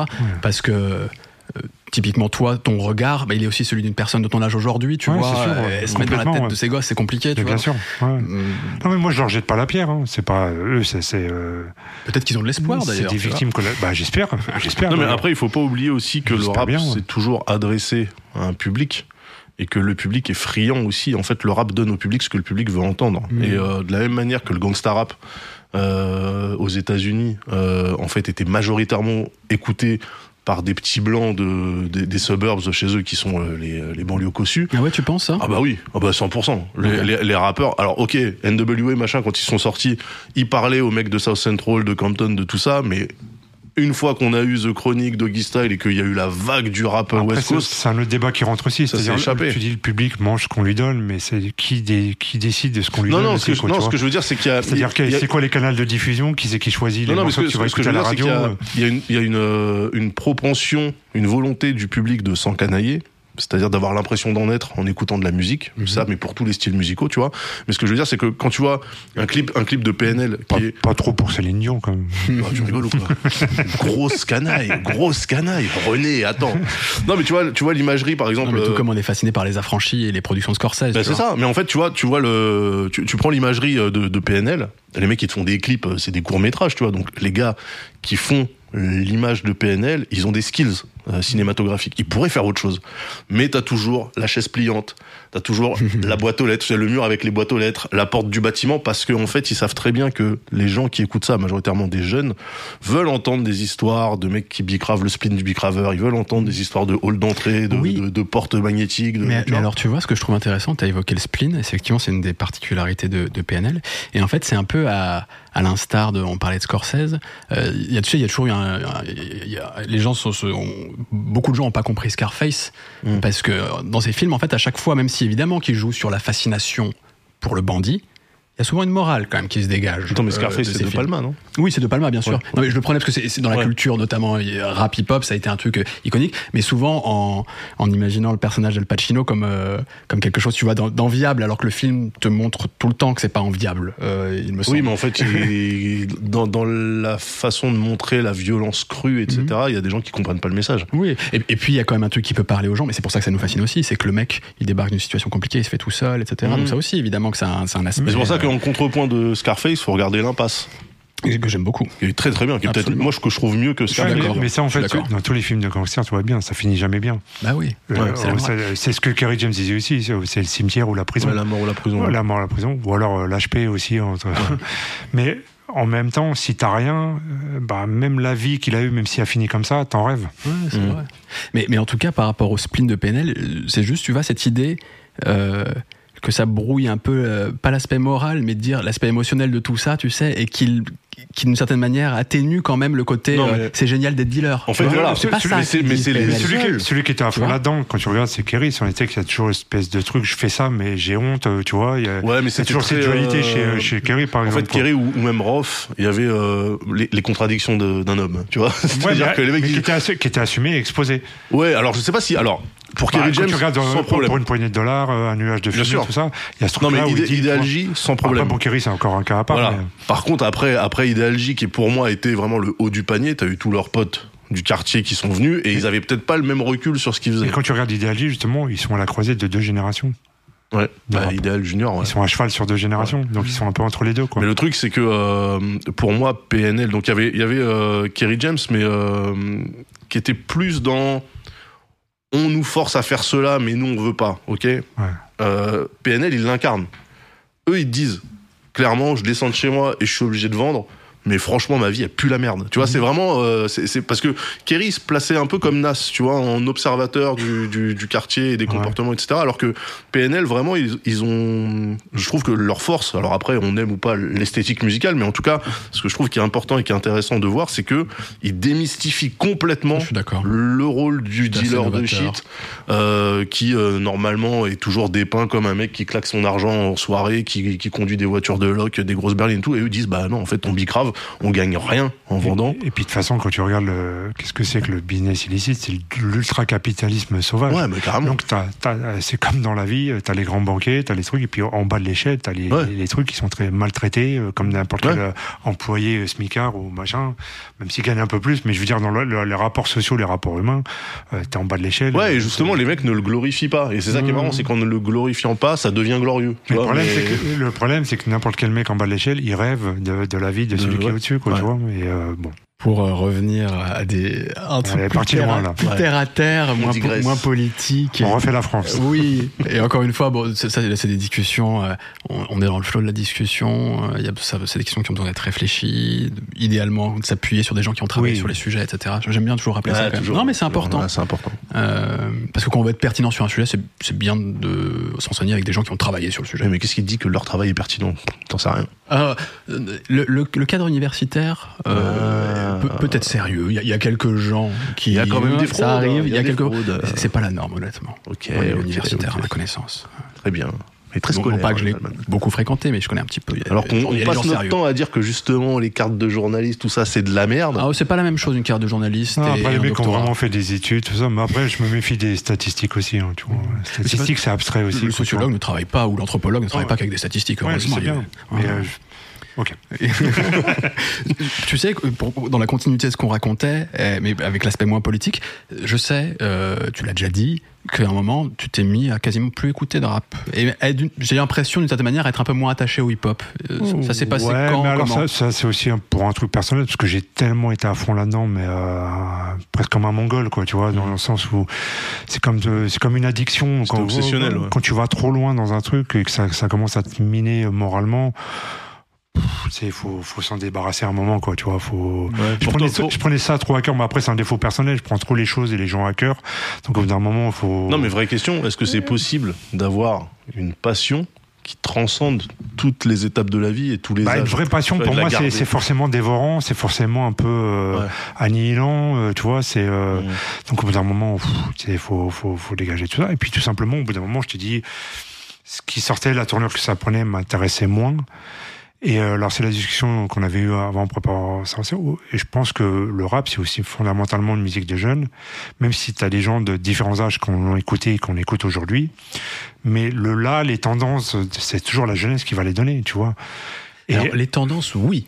Mais ça ne veut pas dire. Parce que, euh, franchement, on peut faire le parallèle avec quasiment toutes les grandes musiques populaires, en tout cas, euh, qui, qui émergent de mouvements de jeunesse, que ce soit la musique électronique, la techno, euh, la house, euh, que ce soit le rock, euh, le métal, etc. C'est des mouvements de jeunesse à la base. et pareil, temps, et- mais ils ont réussi quand même à se Mais t'as créer. des, ouais, t'as des métalleux qui sont euh, qui ont 50 ans, tu vois. Et et- et- et il y a quand même aussi, on arrive à nourrir ces gens, tu vois, qui ont ce besoin peut-être plus mature entre guillemets. Mais si et je suis regardes sûr le- que le- le rap en est capable aussi. Alors je trouve que dans le rock, on- alors on verra, parce qu'on y arrive maintenant. C'est maintenant qu'on commence à avoir des rappeurs cinquantenaires. Et Nas a eu 50 ans, là, ouais. Voilà. Maintenant, est-ce qu'on va euh, euh, Le rap aussi, d'ailleurs. le, le rock est plus indulgent avec la vieillesse, je trouve, Ouais. que, Ah ouais que le rap. Ouais. Parce que les mecs peuvent aller voir les Rolling Stones comme, comme des vieux grabataires, tu vois, et les gens, ils iront tout le temps. Ils Ouais. peuvent remonter, même avec des déambulateurs, les gens, Ouais. ils feront ça le comble, les Rolling Stones. tu vois. Et Je en fait, pense. moi, c'est ça, c'est penses ça, que le- IAM ou NTM ne fera pas ça le comble même à, à- à 70 ans? NTM peut-être, IAM non. Déjà, IAM déjà ne fera pas, IAM ne remplira pas des Bercy comme NTM l'a fait. Mm. Je te dis tout. Et pourquoi Je vais dire pourquoi? Je pense parce que NTM s'est arrêté à quatre albums. Donc ils sont arrêtés au sommet de la- la- leur gloire Avant entre d'un peu guillemets. euh, baisser en Voilà. qualité. IAM, ils ont continué à faire des albums. Alors c'est presque à l'honneur d'IAM d'une certaine manière Ouais. parce qu'ils ont vraiment fait de la musique. quoi, Tu vois, ils ont continué. Mais bon, les albums d'IAM qui sont sortis après, ils sont un peu anecdotiques, quoi. Tu vois, enfin, je veux dire, dans la dans l'inconscient collectif, euh, pff, tu vois ce que je veux dire. Et aujourd'hui, revoir un printemps, quand même. Oh, c'est pas fou. voilà. Mais IAM- j'adore IAM, je préfère IAM à NTM d'ailleurs. Mais IAM aujourd'hui ne pourrait pas remplir Cal Bercy. Mais parce que aussi NTM, c'est au-delà du rap. C'est- autre chose, quoi, tu vois. C'est, euh, Ouais. À, à la limite, IAM est plus rap que NTM. Mais attends, la part. question déjà, c'est est-ce que Ayam a rempli Bercy même euh, quand ils étaient à fond Je, au si je crois qu'à leur époque, il me semble. Le Vélodrome, euh, ok. Bercy, je suis pas sûr. Peut-être, mais en tout cas, ils peuvent pas, euh, comme ça, en Oui. une heure, euh, claquer 4 Bercy comme NTM. Oui. Mais je crois qu'il y a que NTM dans le rap qui peut faire ça en France. Booba. Ah, des ah non, maintenant, il y a un- je crois qu'un Vald le fait, des choses comme ça, etc. Des mecs actuels. Ouais, quoi. Dans ils les sont anciens, actuels. mais ils peuvent en claquer 4 comme ça d'un coup, on n'a rien, rien sorti depuis euh, 20 ans. Oui. Ah non, ça, ouais, c'est autre chose, bien sûr. Voilà, ouais. tu vois. Ouais, ouais. Donc ça c'est autre chose. Mais euh, donc je pense que le, le rap c'est quand même le- la jeunesse qui donne les tendances d'aujourd'hui, le, le- le truc. Et euh, C'est le stade de France, ça, que très très peu de gens peuvent faire Ouais. dans le rap. Ça, c'est sûr. mais NTM aurait pu le faire. Ouais. Je pense que si tu fais 4 Bercy, tu peux faire un stade de France. Ouais. Après, c'est le RERD et le RERD. c'est compliqué quand même. Ça fait chier. Mais euh, donc je pense que c'est ça, c'est pour ça que le rap évolue toujours. Alors après, on peut faire comme tout à l'heure euh, pleurer sur le, la- ce qu'il est devenu ou ce qu'il est plus ou ci ou ça, mais on ça l'empêchera pas d'avancer. Il s'en fout, quoi, tu vois. Et c'est pour ça que je trouve que moi, je suis plus revenu. À, alors déjà, je trouve que je pense que on revient toujours à la musique de sa jeunesse. J'en suis persuadé. Mhm. La musique, on est, euh, quand on a vraiment découvert la musique, on s'y est intéressé. Et moi, je suis plus revenu, euh, même si elle m'a jamais quitté, vers la funk et la soul, parce que voilà, elles ont une date d'arrêt entre guillemets, sur les années 70, 80. Ça bouge plus. hein. Elles sont figées et, euh, et voilà. Donc il n'y a pas eu de nouvelle soul machin qui m'a permis d'être déçu de la tournure que ça prenait. Bah, pourtant, il y a eu un mouvement New Soul. Ouais, mais enfin, non, euh, Soul, bien sûr. ouais, Enfin, il y a il y, a- les il y a eu l'époque d'Angelo, etc. Et même aujourd'hui, il y a un truc euh, de euh, qu'on estampille plus volontiers R&B aujourd'hui, mais qui en fait, tu, tu vois, une, nouvelle soul, non, mais il y a des trucs que j'ai Moi, j'adore Gilles Scott, tout ça. Mhm. mais je mets pas J. Scott sur le même plan que Gladys Les Knight. Isley Brothers ou Gladys Knight. ou Gladys Knight. ouais. Tu vois. Ouais, mais j'aime bien J. Scott, mais pour moi, c'est pas la même chose, c'est pas le même niveau, quoi. Question. Euh, pour comprendre. Pour moi, même dans le rap, j'ai tous les mecs que j'ai pu adorer dans le rap, mais il y en a aucun que je mets à la hauteur de James Brown, Prince ou Curtis Mayfield. Ah ouais Aucun. Pour moi, c'est mon point de vue. hein. Tu sais quoi? Je, je vais le rejoindre. Euh, non mais pas. pas, euh, DJ Quick non, mais Prince, les gars, largement. en fait, pas, pas- non, oh non, oh non. DJ Quick Prince, non, c'est pas DJ possible. Je peux pas, je peux Ah, pas entendre si. ça. Homme orchestre, C'est toujours marrant, c'est on veut toujours trouver des nouveaux. Alors, un mec m'avait sorti que, producteur que- de génie. un mec m'avait sorti que Miguel c'était le nouveau Prince et j'avais envie de le frapper. tu vois et même, Là, par contre, euh, j'irai pas là-dessus. et même Amy Winehouse, on disait que c'était la nouvelle euh, Billie Holiday. Ouais. Non, Billie. Holiday, c'est Billie Holiday. En, Laisse, en fait, en fait, ce qui, il faut partir du principe déjà que ça n'a aucun sens de hiérarchiser en vérité. Je suis d'accord avec toi. Évidemment, c'est la musique. C'est comme d'ailleurs dans les genres musicaux, dans les trucs. Euh, Est-ce que c'est de la musique plus ou moins savante entre guillemets? Est-ce qu'elle est plus compliquée à faire ou pas, etc. Et en fait, il y a des, des musiques adaptées à des moments. Il y a des moments où tu as envie d'écouter un, un truc où le mec s'est cassé le cul, où le mec a dû étudier 20 ans avant de pouvoir sortir cette musique, sinon il n'a pas été capable. Puis tu as envie d'un truc où tu as trois accords de guitare ou juste un rappeur et ils l'ont fait en, en deux minutes à, à 16 ans et c'est génial. Donc, tu vois, j'ai pas envie de les hiérarchiser en disant il Ouais. y en a un qui mérite. Voilà. Mais je suis d'accord quand même que quand tu regardes sur Non, mais t'as des génies dans le Enfin, rap. tu sur, sur l'impact euh, culturel que ça a eu, etc. Et moi personnellement, ça me touche plus. Oui, je, je suis pas sûr que je peux mettre un rappeur équivalent Non, mais à il y a- Prince. Bah moi tu vois juste un Kanye West quel, quel que soit ce qu'on pense de sa dérive de le mec est malade on Mais le là, sait c'est là qu'on parle de, de trucs de Mais, euh, génération. Moi, je, je suis un mec de 50 ans qui a écouté ces musiques-là aussi. Donc, euh, maintenant, un mec d'aujourd'hui, euh, moi, que Dr. Dre, Dr. Dre, c'est le Roy Ayers de son époque. non mais tu vois c'est ça c'est ça qui est, c'est ça qui est, qui est important à noter c'est que pour beaucoup de gens qui ont grandi avec ça Dr Dre est un génie moi qui me suis buté à Dr Dre à aucun putain de moment je le positionne en génie le mec a du flair le mec est très doué mais c'est pas un génie regarde, Kanye West c'est un génie tu vois et pourtant et pourtant je suis pas d'accord avec ce que fait Kanye West hein. mais euh, tu regardes tous ces gens-là aussi, euh, c'est un, truc aussi dont on parlait dans l'évolution du rap. Aujourd'hui, il y a de moins en moins de samples dans le rap. Mhm. Et tout ce qu'a fait aussi le truc de, de- de- de- de la beauté pour moi du rap, c'était les samples. Et- samples, ouais. Et, comme je te disais, euh, est-ce que des jeunes peuvent s'intéresser à de la musique d'avant ou du rap d'avant? Je, je ne sais pas. Mais nous, ça nous a.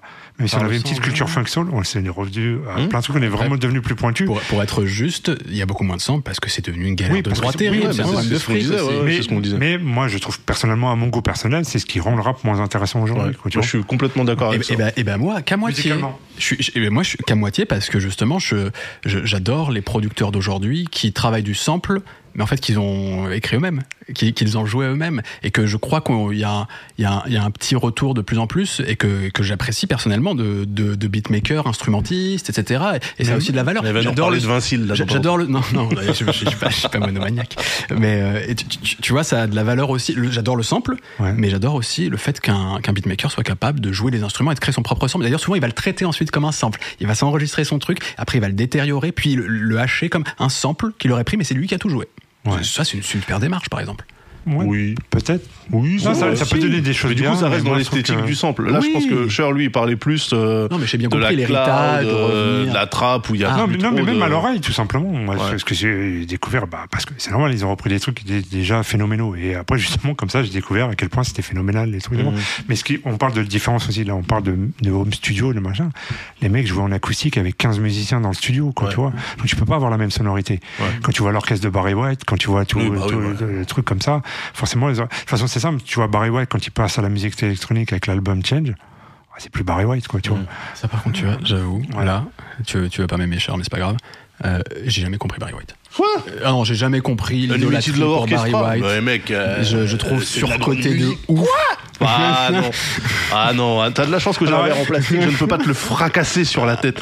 Alors, alors, écoute, parce que Barry White, on va dire qu'il y a à boire et à manger. Il y a des trucs Ah un peu sirupeux, un peu. En fait, un moi, peu Barry soupe. White, Barry White qui chante, Mais il y a pas. des trucs de ouf. Ouais. Mais a tu des- parlais de Curtis Mayfield, c'est autre chose, quoi, putain. Non, non, détrompe-toi, il y a des Bah, trucs de Barry Barry White, Parce qu'on dit souvent aussi que Barry White, c'était un sous Isaac Hayes. Ce qui est, ce qui est pas bon, euh, pas faux, à cause de la voix, à cause de- Ouais. de- du type d'orchestration. Mais dans Barry White, t'as des- surtout les productions de Barry White. Bah oui, c'est ça, en fait. Ouais. Euh, pareil, t'avais son alter ego, Jen Page. Je te, je te fais des, écouter des, des sons de lui, tu vas tomber par terre. Si je te disais pas que c'était du Barry White, tu dirais c'est un truc de ouf, quoi, tu Mhm. vois.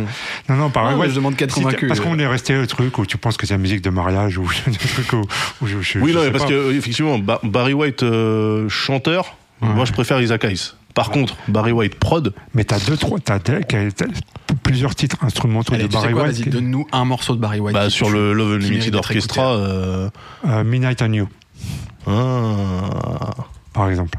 Après, il y en a plein aussi des Love Unlimited qui sont ouais, mortels. ils sont incroyables. Eh ben, c'est parti, The Love Unlimited Et Orchestra. attends, Jen Page, faudrait que je te retrouve un Jen Midnight on You. Vas-y, regarde, pour- on me passe le son. Midnight. J'ai ce vinyle. Je l'ai volé à mes parents. So nice to me. It's the start of a new day. Imagine le sample. Mais comme il sait que c'est Barry White, il va, il va dire que ce sera bien. Attends, non, je suis ouvert comme garçon. Sors de ta zone, ouvert. sors de, de ta prison mentale. With midnight and you. Right on, baby. Right on.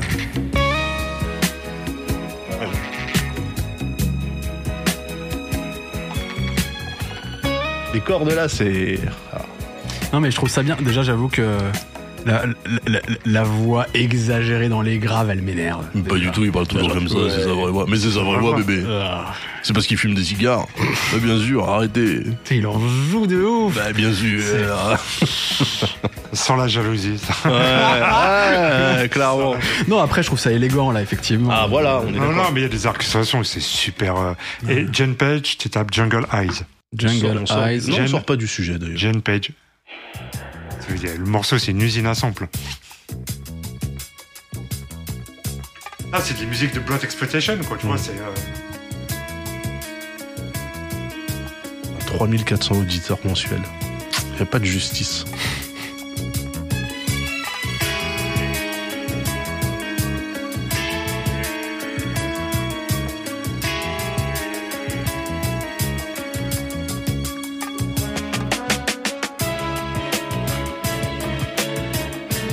Ah bah ouais. Moi je suis d'accord. Ça aurait pu être composé pour un James Bond, ça. Oui. Comme euh, tous les trucs de Blaxploitation de l'époque en fait. Ouais, c'est stylé. Et lui, c'est le, c'est, c'est le- c'est- c'est l'homme de l'ombre de Barry White. C'est le, son arrangeur, son compositeur. euh. Après, il y a toute une variation dans le morceau, ça part. Je pense que c'est plus James Bond qui a pris les codes de la musique de, de Blaxploitation que, que l'inverse d'ailleurs. Je sais pas, mais ça claque, ça, en tout cas. Eh ouais mon gars. Et t'as plein d'autres trucs de production Alors Barry sais, White je qui sais sont plus quel était le rapport avec, euh, avec le truc. Mais Bon, faut pas euh, qu'il chante, en fait, pour que je l'aime, c'est ça, non? Oui, en fait c'est ça. Mais moi je suis d'accord avec toi par contre. Parce que moi ça me met un peu mal à l'aise. Ah ouais, il saoule. J'ai l'impression qu'il est... Bah oui, il saoule justement. Eh. Oh, Eh. incroyable, incroyable, incroyable. Bon, il faut qu'on reprenne le fil de cette émission. Alors le rap, le rap, est-ce qu'on peut vieillir Est-ce qu'on peut vieillir On peut même crever. Non mais tu vois, ce qui est intéressant à noter, c'est qu'effectivement là, il y a tout un foin sur le fait que le hip-hop a 50 ans, Mhm. euh, que Nas a 50 ans. Euh, là, donc, on a eu la tournée du Wu-Tang avec Nas cet été. On a, tu vois, il y a, il y a tout un revival. Et euh, ce qui est intéressant à noter, c'est qu'il y a des, des jeunes qui s'intéressent à ça aussi, Mhm. tu vois. Euh, comme euh, moi, les gens de ma génération, quand on avait 16-17 piges, ils pouvaient se mettre à écouter les Stones, tu vois, alors qu'on n'a pas du tout grandi avec. Euh, bah là, t'as des petits de 14 piges qui te parlent du Wu-Tang. Moi, je trouve ça cool, tu vois. Et- et- Mais sans renier Ouais. ce qui existe aussi, c'est-à-dire que les- ces, ces petits-là, ils peuvent passer des du Wu-Tang, voilà, ils peuvent passer du Wu-Tang à Niska sans aucun problème. Bien. Et euh, je trouve que ça, c'est très très cool. Ça, ouais. c'est fort, je suis d'accord. Moi, j'aime ce côté-là. De toute façon, enfin, c'est du bonus de toute façon. Je pense qu'un jeune, il est fait pour écouter la musique d'aujourd'hui qui sort, fait par, des, par ses pairs, par des gens Ouais. qui lui ressemblent, c'est évident. Euh, après, je valorise le fait qu'il se plonge dans des trucs plus anciens parce que je trouve qu'il y a toujours de la richesse, etc. Et vas-y, mon, mon gars, tu te rends pas compte, euh, il y a un univers devant toi, autant s'en emparer quand t'es curieux, c'est ça, cool, ça tu vois. c'est Ah, ça puis je vais dire un truc très clair. Moi, genre, on n'aurait pas aimé que nos parents ils nous disent qu'on avait le droit d'écouter ou pas Bien écouter, ce qu'il fallait sûr. écouter ou pas écouter. Dans le rock, c'est pareil. Il y a, des, anciens pour qui le vrai rock, c'est euh, Bill Haley, Elvis, et puis bah, tout ce qu'il y a euh, euh, c'est des blancs, quoi. Non, même pas- euh, non, mais même le Little Richard, euh, euh, Chuck Berry, tout ça, les pionniers, vraiment le rockabilly, quoi, tu vois ce qu'on appelle. Et après tout le rock des années 70, tout ça, les Zeppelin, euh, Deep Purple, ça, c'est dégueulasse pour eux, quoi, tu vois. Mais euh, bon, Mais il y a, des, des jeunes qui, euh, c'est ça qui est marrant aussi, qui recherchent une esthétique euh, hip-hop que plutôt années 90 boom bap, mais qui ne savent pas en fait comment ça s'appelle. Mhm. Et moi, une fois, tu vois, quand je fais du vélo, je passe avec la, la musique à fond. Et, euh, et une fois, on je t'arrête, on fait Hé Daz, je te non, je, reconnais ouais, je, pa- je passais sur Quel les quais de scène. Je passais sur les quais de scène et, euh, et donc je ralentis parce que passage flouté machin. Et là j'entends euh, des, des, des mecs qui devaient avoir quoi, peut-être 22, 23 ans, qui disent putain mais tu vois c'est ça, c'est ce type de son que je cherche. Je sais pas ce que c'est, tu vois. Et j'étais là, je fais ah ouais, tu vois. Et je devais écouter, je sais pas, un truc euh, peut-être. euh, Mais à un moment, il y avait tous les du gamins qui Absol ou- s'habillaient façon Fresh Prince de Bel-Air, les Fluo Kids, là, je Ouais, quoi. bien sûr. Qui avaient tout le look, tu sais, les, les, les high top, les trucs. Ouais. Alors là, c'est plus années 90, mais c'était déjà Ouais. vieux pour ce qui euh, par Mais ce qui est, mais ce qui marrant, c'est ça, c'est que ça revient à fond. C'est que la mode aujourd'hui, c'est la mode des années 90, tu vois. Euh, la- le lifestyle, etc. C'est Mhm. énormément inspiré des années 90 aussi, tu vois. Je crois qu'il y a aussi un élément par rapport aux figures marquantes euh, euh, dans le rap. euh, on parlait du rap français. Qui sera capable à 60 ans de toujours remplir un stade, machin, etc. Il y en a pas 36. hein. Ça, ça, c'est certain. Ouais. Mais En rap français, ouais, j'ai même envie en fait d'étendre le sujet à la musique de manière générale et aux produits entre guillemets culturels. C'est que il va falloir assumer. Enfin, euh, hypothèse. Je veux pas dire. Moi, je pense ça. Mais après, vous pouvez me contredire. Euh, que Je ne suis pas d'accord. non, mais en fait, le, le, le flot de communication est tellement important aujourd'hui, le, le flux d'informations, etc. Euh, les publics tellement segmentés que, évidemment, et peut-être pour le mieux, je sais pas, tu n'auras plus jamais de figures m- majeures, Oui, euh, marquantes, t'auras plus de Michael comme, Jackson. comme les Beatles, les Stones, les Michael Jackson, etc. Ça n'existera plus parce que tu n'auras plus une figure martelée par les quelques médias qui existent à ce moment-là, que tout le monde écoute, Bah, etc. tu dis etc. ça et tu dis ça et t'as Beyoncé qui fait une tournée Ouais, mais ça sera euh, jamais. Je, je intergalactique. pense que ça sera jamais Michael Jackson, Beyoncé. Ah bah, euh, bah, en fait, à, à quoi tu mesures Michael Jackson? Et, et, et en plus. Au nombre d'évanouissements dans le Et- euh, non, à- au, au fait qu'il y a un culte encore aujourd'hui, euh, combien d'années après sa mort, je sais pas. Et combien d'années après Thriller, ça par contre, je Ouais, mais sais, ça, c'est beaucoup d'années. Ouais, mais ça, on sait, ça, on sait pas. Est-ce que les, les prochaines, euh, ceux qui ont grandi avec Beyoncé, est-ce qu'ils seront encore euh, Ouais. dans 30 ans Ça sera toute leur jeunesse. Donc ils Ouais, mais leur les Spice Girls, Beyoncé. les Spice Girls, c'est la jeunesse de plein de gens aussi, et c'est pas. Ouais, pas mais c'est pas pareil. Non, mais c'est pas pareil. Beyoncé les Spice Non, mais- Girls. C'était c'était provoque, c'était provoque. mais, je mettrai pas Beyoncé au niveau de Michael Jackson non plus. Bah, ça, je suis d'accord aussi. Ah, mais, euh, oh, moi je trouve que si, quand même, on pourrait. euh, Putain, si le, jour, ça- le jour où elle sort un, un album équivalent à Thriller. euh, Mais non, mais encore une fois, Thriller, tu, tu le mets. euh, en fait, si même la juste meuf. off the wall, même juste off the Mais si la meuf existe aujourd'hui, ça je reconnais bien ton côté funky man. si la meuf existe aujourd'hui, c'est parce que c'est parce que en fait c'est parce Pas que euh, c'est vrai.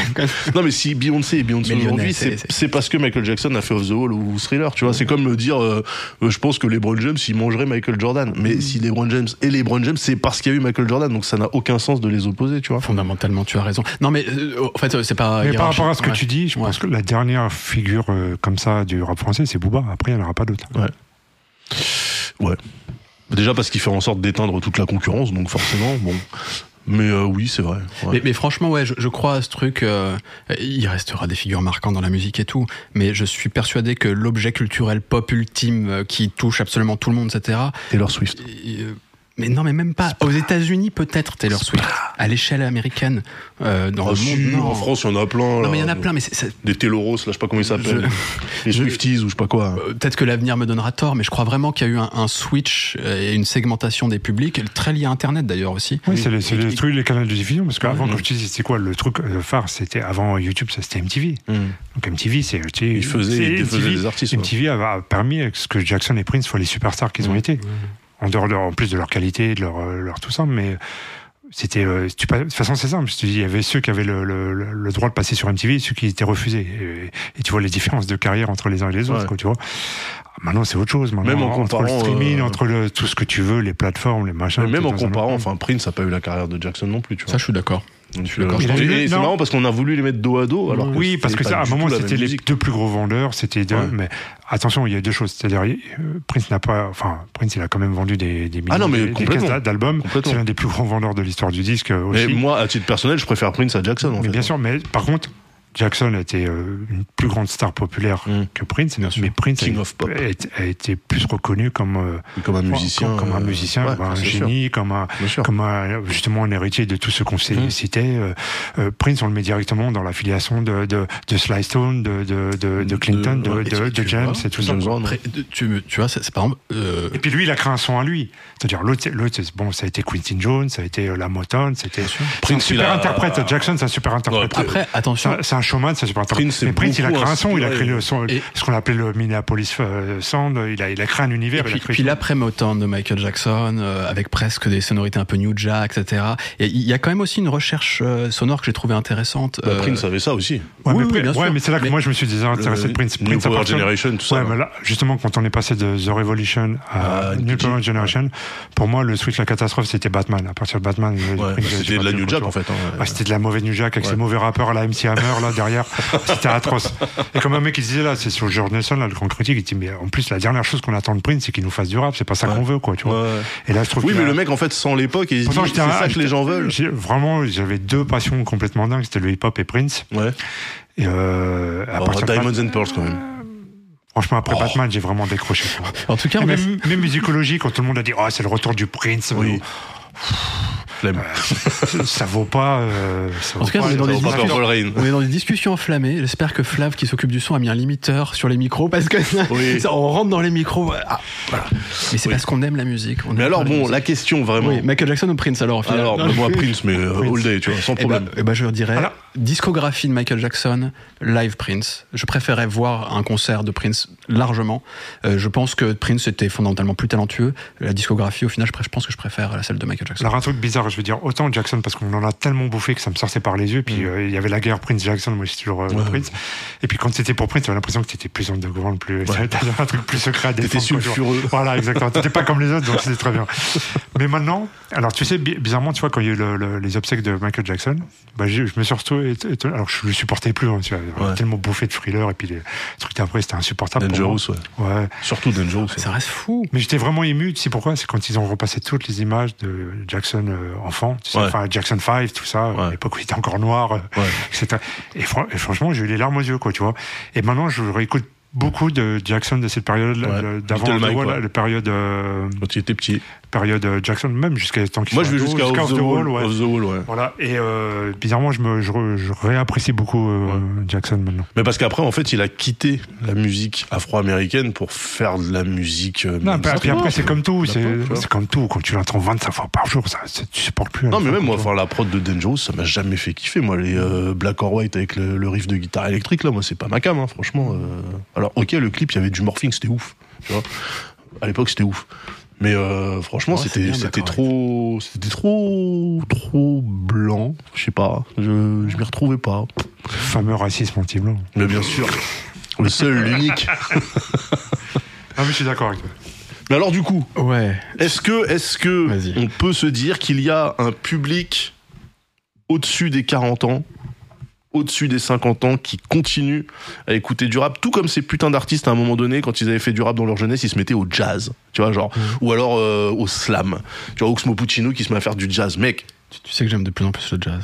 Mais l'un n'empêche pas Tu sais l'autre. que tu es de plus en plus vieux. J'ai 35 ans, Non, mais- le sang. Mais non, mais l'un l'un n'empêche pas l'autre. Mais ce que je veux dire, c'est qu'à un moment donné, dans la carrière d'un rappeur, pour devenir respectable, Faut il qu'il mette un costume et qu'il joue Ouais. avec des musiciens. Il fallait qu'il fasse du live, jazz, machin. Pareil, j'ai vu un truc comme ça de Kerry et j'ai trouvé ça Et- dans- et- dans- ouais, alors, attends, ennuyeux comme pas tu sais possible. quoi Ouais, bah ouais, c'est Parce chiant. que ça, bon, on, on part complètement en ce podcast, mais c'est pas grave. On a été un peu plus structuré au début, maintenant on s'amuse, c'est bientôt la fin. hein, on va dire. c'est, euh, je, je trouve que c'est une des rares, un des rares trucs que je reproche au rap, alors j'adore ça, c'est qu'il y a toujours eu des lacunes scéniques, notamment en France, Ouais. et que je trouve. Là, on part sur autre chose. Oui, on part sur autre chose. Mais, euh, mais parce qu'en fait, tu, tu- tu parlais de, de, de jouer avec des live bands, etc. Et en fait, c'est pas toujours réussi, mais c'est bien d'essayer de se dire, évidemment, que la dynamique de groupe, Fonctionne. C'est c'est un truc euh, Alors qui, là- qui a fait ses preuves dans plein de styles musicaux, il parle de Kerry génial, James. tu vois. Je te Alors, rappelle ah- que Kerry James, la dynamique de groupe, ils étaient 34 sur scène à l'époque de la Mafia même. Non, mais c'est pas ça. Pour moi, tu sais, ça, ce truc-là, alors c'est vraiment un truc de, de réac et de puriste, mais pour moi, c'est faire, c'est c'est donner. Euh, Ouais, C'est justement- genre, tu fais de la grande musique alors que. Ouais, déjà d'une, c'est ce truc-là qui me. dé- C'est vouloir essayer d'avoir un pass de je suis respectable. Ouais, voilà. Euh, Et ça, c'est donner, don- donner le raison à ceux qui ont toujours critiqué le rap Ouais. pour ce qu'il est. Donc on va dire, ah ben, on va faire du rap, mais comme vous vous aimez vous. On va mettre des musiciens Mm. et je vais mettre un costume pour, euh, pour avoir l'air plus intelligent. Et je déteste ça en vérité. En même je temps, quand- déteste ça. Alors que t'as envie d'expérimenter. Quand ça vient je- du cœur, quand c'est. The Roots, ça tue. Oui, mais c'est The Roots. Ouais, bien sûr. C'est-à-dire que Tout dès le départ, le faire, c'était tue, leur proposition. Mais non, mais The Roots, ils ont un live band, Mhm. ils font du rap. Ouais. Moi, quand je te parle de Oxmo Puccino qui fait l'hypopète bar, j'ai pas de problème avec Oxmo, tu vois. Parce qu'il veut Moi, faire de la bien- pourquoi pas, tu vois. Mais oui, mais regarde, Nas, il a 50 ans, il sort des albums de Peura, en fait. Faites du rap. On vous demande pas de faire le rap d'il y a, d'il y a 30 ans, hein. Moi, je peux Mais quand tu comprendre parles de, qu'il tu parles de lacunes euh, scéniques, quand on parlait qu'ils pouvaient remplir des salles, toute la différence entre IAM et NTM, c'est la Ouais, scène. c'est la scène. non. C'est la scène. Ça, Tu- Bon, NTM, NTM, j'aime pas, mais sur scène, ils sont imbattables. chose. Ouais, ça, Ouais, c'est tu clair. peux discuter de discographie euh, Mm. pendant longtemps. Je sais qu'ils ont fait des efforts à IAM, tout ça, mais avant, euh, à Canada, on avait un balai dans le cul quand même. Quoi, tu vois, c'était pas sur scène. Il, il, Bah, il dansait hein. le Mia, quoi. Mais il, le- il le reconnaît lui-même, hein, tu Ouais. vois. C'est, euh, c'était pas la même, euh, la, la- la même truc. Mais moi, j'aime pas ce truc-là. Après, c'est moi. Bah, des fois, ça peut donner des trucs très bien, hein, peut-être, hein, tu vois. euh. Mais moi, j'ai l'impression que c'est donner euh, raison aux gens qui ont. Oui, c'est. Ah oui, vous avez raison. On est... Alors, on va faire comme vous voulez. ouais, tu vois. En fait, c'est ça. C'est moi, je te dis le vraiment le le, le- le passage obligé, c'était t'étais rappeur, deviens jazzman, deviens slammer. Donc tu vois, c'est Abdel Malik, euh, c'est Oxmo, c'est tous ces mecs-là qui pourtant, quand ils étaient actifs dans leur groupe respectif, donc euh, Abdel Malik Ah, euh, dans sais, NAP. Je vais sortir. Kenzie il avait sorti une phrase. Il avait dit on, on leur a dit qu'ils étaient des, po- secteur, ouais. ouais, des poètes et ces cons-là ont fini par y croire. Donc à un moment, ils veulent tout. Ils ont tous le syndrome. On leur a dit qu'ils étaient les Brassens et les Jacques Brel d'aujourd'hui. Et ils veulent tous se prendre pour Jacques Brel à un moment cyniquement. Ouais, ouais, ouais, c'est vrai, Tu vois? C'est vrai. Et, euh, Parce que Et je suis pourtant- désolé, Abdelmalik, euh, il singe euh, Oui, Jacques Brel. Je suis 100%, désolé. 100%. Euh, comment il s'appelle euh, Merde. Oxmo. Non, le Belge. Ah, Stromae. euh, Stromae aussi. Oui, oui, mais Stromae, euh, c'était la Il est proposition un dès peu le plus départ. créatif, mais Ouais. bon, il y a quand même ce truc-là. Tu vois, ça m'emmerde. Tu vois, moi, j'ai Alors vu, j'entends euh, celui qui va arriver avec une moustache et une guitare et qui va nous faire du brassens pour être respectable, quoi, tu vois aussi. Non, mais j'ai vu, euh, tu vois, j'ai vu Oxmo à, à Anguin. Et euh, effectivement, il a fait ces trucs de l'hypopète bar, machin. Le moment où il a tué la salle, c'est quand il a fait l'enfant seul. Hmm. Ah ouais. Tu vois? Et le mec est littéralement seul sur scène, une seule lumière, et en fait, il t'embarque tout le monde. Tu Moi, je trouve autant à l'époque il a été sous-coté, euh, Oxmo, aujourd'hui je le trouve surcoté. Je trouve que euh, là, j'ai entendu des trucs de lui où je me suis dit, ah ouais, ça fait plaisir quand même. Ok, j'ai pas entendu le dernier truc, mais c'est vrai que tout ce côté-là. euh, Mais oui, la, la- la ça- partie euh, après Cactus de Sibérie, c'était c'était pas ouf. En tout cas, sur l'aspect live et le fait de jouer avec des live bands, etc., c'est vraiment pas. enfin, dans- Non, mais ça peut être cool, mais tant que tu continues à faire du rap, en fait. Ouais, ouais, mais, mais euh, il faut dire que franchement, le, je mets de côté les Américains parce qu'ils ont un truc avec le Ouais. show naturel, y compris dans le rap. euh, Ça, ça, ça- Surtout dans ça le rap, peut quoi. tuer, quoi, vraiment. Mm. Pas, pas surtout. euh, on Bah, parlait ouais. de soul, de funk, etc. Sur scène, ça peut être fou. Si on a fait un épisode sur George Clinton, c'était fou aussi. euh, en Oui, alors attends, moi je vais te montrer euh, des euh, Soul Train, non, des. euh, ouais, c'était Soul Attention, Train le truc. Je te, comme Je te montrer du Black Ivory avec leurs petits costumes euh, en, en dentelle et tout, là, qui font des chorégraphies éclatées, tu vas dire, Oui, ouais, c'est non, mec, euh, Ouais, pas ouais. ouf, hein. Mais, mais oui, ju- juste pour terminer, il y a, euh, aux États-Unis, il y a- il y, a un vrai savoir-faire de- du spectacle, c'est indéniable. Attention, quand je parle de Clinton, je dis, moi j'ai eu l'expérience, et souvent les- ce que les gens disent. Oui, ça- Parliament, c'est très inégal. Ça peut être très chiant comme ça peut être fantastique, quoi. Après, quand tu as une carrière sur Ouais. euh, Oui. plusieurs décennies, Mais faut aimer les morceaux de on, pardonne, 23, on 23 par- on minutes. pardonne un peu plus. euh, Et puis suivant ce que tu as consommé le soir même. quoi. Ça, c'est vrai que ça joue. mais, mais, mais oui, c'était pour revenir sur ce côté. euh, Ça, ça doit pas forcément passer par live band, mais c'est pas un, un mépris vis-à-vis du rap, parce que c'est un reproche que je peux faire à la musique électronique aussi quand elle est pas jouée en club. C'est-à-dire Ouais. quand, quand, t'es- quand- quand elle est là en club euh, pour danser, il Mm. n'y a, aucun problème. Si t'es là, tu vas à un concert entre guillemets de musique électronique. Bah ouais. Moi, j'y vois souvent des limites euh, scéniques, de spectacles, de propositions euh, de musiciens entre guillemets. Sauf que, si on parle souvent la musique électronique, elle est instrumentale. Oui. Tandis que le rap, il a un micro, t'as un MC, t'as un mec qui rappe, Ouais. qui a une En présence, et tu machin. c'est pas la même chose. Mm. Non, je suis d'accord avec toi. Ouais. Mais euh, Et après, les gens qui ont vu Daft Punk euh, sur scène, euh, apparemment, ça les a matrixés aussi. Donc, euh, Oui, mais parce peux- que parce qu'ils ont parce ce savoir-faire, voilà, de, de, de, Mais- de mettre des trucs autour. Je vais te donner un exemple pas simple, tu vois. Alors autant, autant t'avais Public Enemy qui était pareil, bon comme NTM chez Carré, le groupe de scène c'était Public Enemy, mais bon ils avaient tout un, ils avaient leur mec en trier militaire, leur chorégraphie avec Professeur Griff, euh, t'avais un petit peu, et puis t'avais Fla- euh, Flavor Flav, c'était, Oui, il était la showman. scène Flavor Ouais, Flav, quoi, ouais. tu vois. Mais tu regardes un KRS-One qui est vraiment euh, l'incarnation du MC tout seul sur scène. Mm. Le mec, j'ai jamais vu une scène de KRS-One où il, faut, il retourne pas la salle. Mm. Il est tout seul avec son micro et son DJ. Ça c'est très fort. Ouais. Tu vois, C'est pour ça que les Américains peuvent Autant Big. Daddy Kane, il avait les danseurs, il avait Scroob and Squab, il avait tout, Mm. tout ça. Autant, ou alors t'as les autres, les Wu-Tang, ou à l'époque les Ultras, ils sont 4-5 sur scène. Ouais, bah, c'est ça. Mais KRS-One tout seul, c'est un vrai showman. Parce que toutes mes, tous mes, mes bons concerts de rap français que, que j'ai fait, c'est souvent des petits trucs. Et c'est parce qu'en fait, ils débarquaient à 6 sur scène, 6 MC, qu'ils Ah. enchaînent, etc., qui, et qui sont dans le plaisir, Alors- tu alors, vois. a- Et là, tu passes un moment incroyable, tu vois. Il y a autre chose. Alors, je te dis autant KRS-One, autant Rakim qui est le dieu, mais Rakim c'est un peu chiant sur scène, à regarder. Mm. Mais pareil, tu me disais les petits trucs, parce que souvent il y a un truc qui joue aussi, c'est la taille de la salle. Ça, ça, ouais. Une petite salle, t'es tout de suite dans une autre ambiance. Moi, mes meilleurs souvenirs de concerts que j'ai eu, C'est des C'était- petites salles. C'était Trouble Funk, un groupe de Washington de Gogo Music, euh, par, par la personne. tu devrais Tu écouter qu'on Trouble mette un... Funk. Bah vas-y, on met un extrait. Mais euh, finis ton anecdote. C'est la Et 100% les meilleurs de flipper, ça. je les ai vus, je les ai vus, euh, je les ai vus, euh, la Gogo Music Ouais. Oh non, c'était ouf. Non Oh, pas du tout, c'est une percussion, c'est. Vas-y, attends. Ah, alors, le blasphème. Donne un morceau, vas-y, vas-y, donne un morceau. Trouble Euh, Funk, Let's Get Stereo. Small. Allez, c'est parti. Je sens que je vais être déçu. Vrai groupe de scène. Tout est joué, là c'est vraiment un groupe avec des. Ouais, ok, pardon. C'est pas ça que je voyais en gogo musique. Non, la gogo music, c'est la musique de Washington. Et aujourd'hui, c'est marrant parce que tu regardes la gogo music aujourd'hui, elle est super Kaira en fait.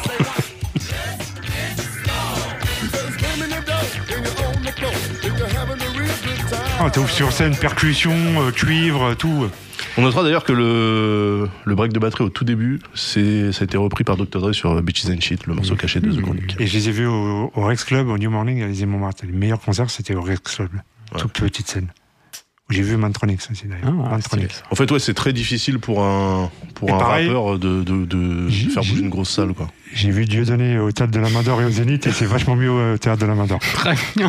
Mais vraiment en plus. Bah, Et il avait peut-être changé de, ton aussi. C'était à l'époque où il était encore euh, drôle Ouais, alors il est resté longtemps drôle. Oui. Sur scène. Oui, c'est ça. C'est ça, c'est le problème. C'est le moment du cancel. sur scène, ça va, faut pas l'écouter en Bah, interview. non, Oui. en- fait, tu vas, j'ai pas, j'ai déjà dit dans cette émission que j'ai pas l'âme d'un mec qui censure, etc. Quand après t'as vraiment cherché la merde, que t'as Oui. dit des conneries répétées sur des décennies, bon, ah, peut-être que mon gars faut se taire maintenant et partir, tu vois. Ouais, ou alors euh, t'acceptes la branlée. Bon, quoi. bref. Le- Ouais, bah, même à côté de ces conneries, le problème, c'est qu'il faisait quand même des spectacles qui étaient vraiment drôles. Quoi. Non, bah, mais moi, il avait un talent indéniable. Moi, je suis allé le voir à la main d'or, euh, Dieudonné, mais à l'époque, il avait pas encore fait ses dingueries. euh, Il est un- impardonnable aujourd'hui. autre temps, autre mœurs. Il a demandé pardon. Oui, Oui. oui, encore une nouvelle étape. Oui. euh, bref. D'ailleurs, je l'ai vu encore cette semaine, là, et ça, ça a refait parler. Ah, Bon, je l'ai vu dans une interview euh, chez, chez un, un média belge là. Aloha. euh, Ouais, putain, c'est catastrophique. Moi, j'essaie de pas y regarder en interview parce que ça me, ça me donne envie de pleurer. Donc, non, euh, mais c'est surtout. la déchéance. En fait, surtout, il... bon, ouais, bref, non, c'est pas, c'est pas le sujet dans cette émission. Ouais. Euh, mais Peut-on vieillir dans le stand-up? Bonne question. Stand-up et le rap, c'est pareil finalement. Bon, euh, Cher, j'avais envie à la base qu'on parle aussi un petit peu de, de, de presse, de magazines, etc. Mais j'ai l'impression qu'on a déjà fait un bon tour, qu'on Ouais. a bien discuté, qu'on a bien parlé de plein de trucs de musique avant tout, ce qui est pas plus mal. La presse rap, c'était de la merde. Y en a-t-il encore une? Non, il y en a plus d'ailleurs. ouais. Ah. Mais je savais qu'elle allait mourir, je savais, je me suis juste, j'étais un peu optimiste. Je pensais qu'elle qu'elle crèverait plus tôt. C'est quoi l'âge d'or de la presse rap pour toi? C'était fin 90 Euh, non, 2000. Euh, Ouais. ouais, Enfin, avec les radicales, fin les 90, RER, 2000, euh, ouais, fin ouais. 90, 2000. Enfin, pour moi, moi, jamais spécialement intéressé, mais euh, à l'époque, ouais, c'était ça. À, à, Hammer, Hammer, euh, dans les années 2000, ouais. Je sais même plus. Ouais, si, la moitié ça. des années 2000, ouais. Ouais. Bah, en gros, ouais. Parce qu'à un moment donné, t'avais peut-être 4, 5 magazines. Mais ceci dit, je trouve que- j'avoue, je connais rien, je suis passé à côté de cette époque. Je trouve aussi quand même triste que les gens ne lisent plus. Moi, je suis quand même attaché au papier, malgré tout, quoi, tu vois. Bah, en vrai, en, en média rap euh, encore pertinent aujourd'hui, aussi bien au niveau des analyses que des interviews, il y a la BCDR, Oui. éventuellement. Bien Et sûr. Tu parlais de Yard, toi alors, euh, Yard a fait à une époque des choses bien, et, et non, après, si on veut, mais alors là, c'en est plus chez les intellos, et- mais c'est pas spécifiquement rap, chez Audimat, par exemple. Chez Ah Audimat, ils sortent régulièrement des trucs, des articles, etc., y compris sur le rap. Ils ont même sorti euh, un, Un bouquin, un- un bouquin qui s'appelle Trap, qui est euh, un- une compilation d'articles sur la trappe, qui est absolument passionnant, qui est extrêmement riche, qui est intelligent. euh, qui est- Hmm. Donc non, il y, a- il y a des choses. Après oui, et c'est pas c'est pas chez Bouscapé, Bouscapé, mais c'est pas ce qu'il souhaite faire non plus, tu vois. Bouscapé, c'est pas ce qu'il revendique, donc pourquoi pas, tu vois. Oui. Mais qu'est-ce qu'il revendique du coup? Bah, c'est c'est- c'est un, c'est un média mainstream, euh, voilà, qui, qui, qui, qui parle euh, des, des, des grandes ventes, des, des, des artistes qui vont Bah, parler sur les réseaux, etc. Dans la presse, t'avais rappé qui était ça, quoi. C'était le, le magazine pour les, euh, les enfants. Bah, Il y avait RER Après, aussi. après, moi, je suis pas, je suis pas client, mais euh, tu vois, par exemple, je sais pas si on l'a déjà dit dans cette émission, mais je suis content de voir que depuis qu'ils ont, ils ont changé de, de rédac chef euh, il y a quelques temps, qui vient, c'est un mec qui vient du Bondi Blog et Mm. qui Oui, du coup, vient, dans, qui plus, vient dans l'idée de, de, de traiter des sujets plus sociaux, etc. Et j'ai vu quelques résultats, effectivement. Alors, honnêtement, j'ai pas lu les articles, donc peux faut lire les si- commentaires surtout pour voir si, la- si le public le reçoit mais en tout cas, il y a- correctement. il y, a- cette volonté peut-être d'être autre chose que du pur entertainment. Est-ce Ouais. qu'ils y arriveront? Je sais pas. Mais oui, après, je suis pas très client quand on parle de musique, c'est vrai. Mais il n'y a pas beaucoup en même temps de presse musicale où je suis client en vrai. euh. Mais tu sais, quand tu regardes la, la presse rap, est-ce que c'est le problème que moi j'avais, est-ce que c'était un truc de- d'analyse de, point de vue? Moi, j'aime déjà, je remets la presse de point de vue. Ce truc de neutralité, de, de, de ça m'a toujours fait chier. Mm. Moi, j'aimais bien la presse d'opinion.